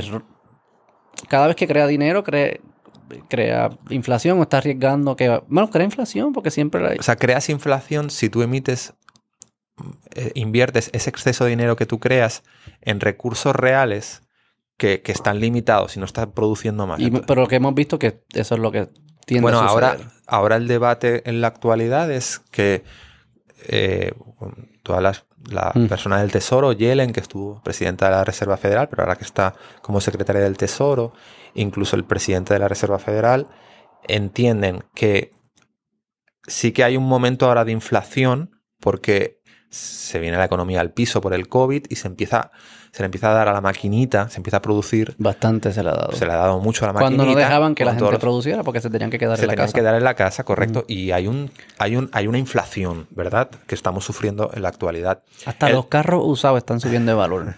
Te lo juro. Menos la pensión que proponen en el plan de ajuste. Sí, no, que a las pobres viejitas, viejitos de aquí de Puerto Rico, que todos llegaremos a.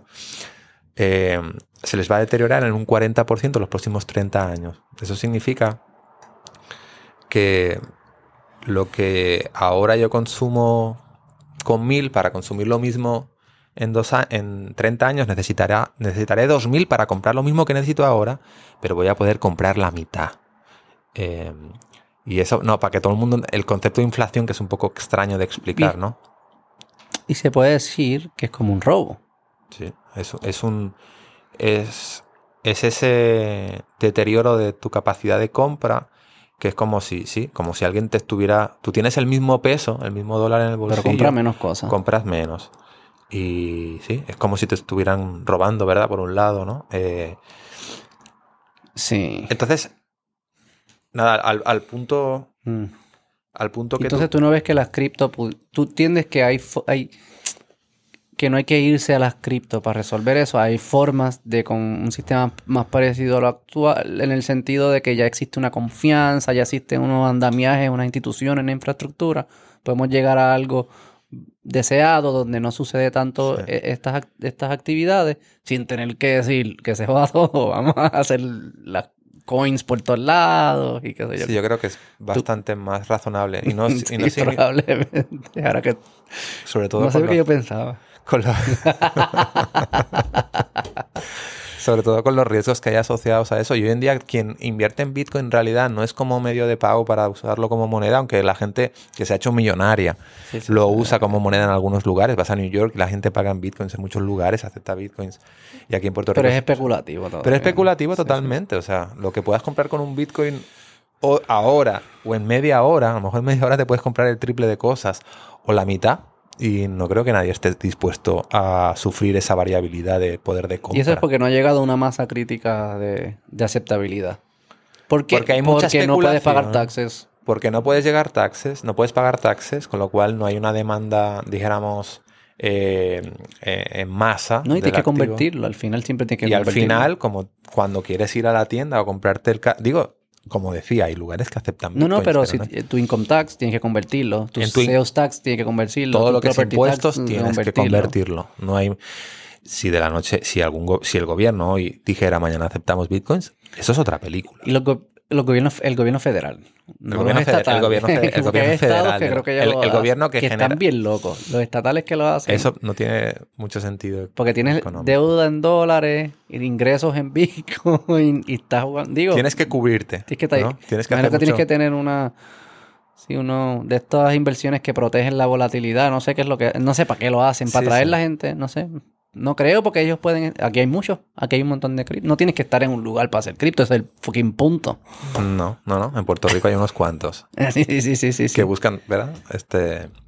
Sí, sí, de- algunos. Son gente bien, bien interesante. Sí. Bien, bien interesante. Ese tema es fascinante. Ese tema... No sé qué va a pasar, pero que exista. A mí me fascina que existan cosas así. Para pensar, para decir que es... ¡Qué loco!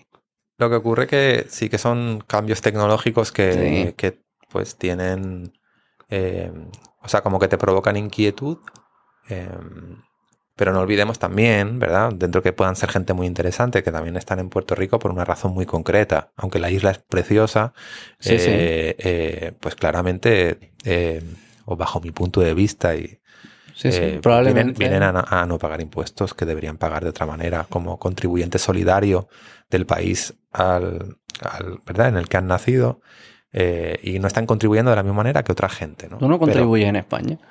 Pero, trabajo aquí, yo pago impuestos Ah, aquí. sí, sí, sí. Pero dijiste el que no- has nacido. y- dijiste que dijiste el que has nacido. No, me refiero que es- es- eh, naces en California y en California pagarías un 40% Ah, sí. sumas- y estás aquí estás pagando prácticamente nada ¿no? por, Sí, sí. por el por el trato Sí, sí, por los incentivos. por los incentivos. Estoy hablando de eso, básicamente. O sea, Sí. Eh, y para que quede claro, o sea, yo pago eh, mis impuestos en Puerto Rico y pago el impuesto que me No, no, es toca. que pen- pensé que decía que no están pagando donde nacieron y eso es lo que me, ah, me no, no, no. confundió. Cuando, cuando digo que No, eh, pero- a nivel estatal me refiero, o sea, Sí, sí. a nivel estatal.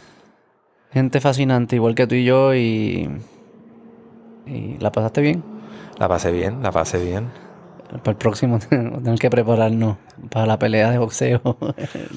No, yo creo que se puede, mm, no, no, ese no es el punto, nunca es el punto. se puede. Si somos honestos, estamos buscando. Yo creo que nos vamos a encontrar en más puntos de los que no nos vamos a encontrar. Y los puntos que no nos vamos a encontrar, eh, creo que ambos vamos a poder hacer una reflexión después. Y difícilmente vamos a, a cambiar nuestra posición, pero, pero por lo menos sí te hace entender más la posición del otro. Que siempre Y la tuya, y la de uno. Y la de uno también. Es bien importante contrastar las ideas de uno con lo opuesto. Siempre que sea en buena fe, uno aprende de la de uno, hopefully vas a aprender de la del otro y vas a- es bueno, es bueno hacerlo. Este, y siempre es un placer hablar contigo, Dani. Igual, igual, Beto. Bye. Para, para la próxima repe- repetimos. Bye. bye. bye. bye.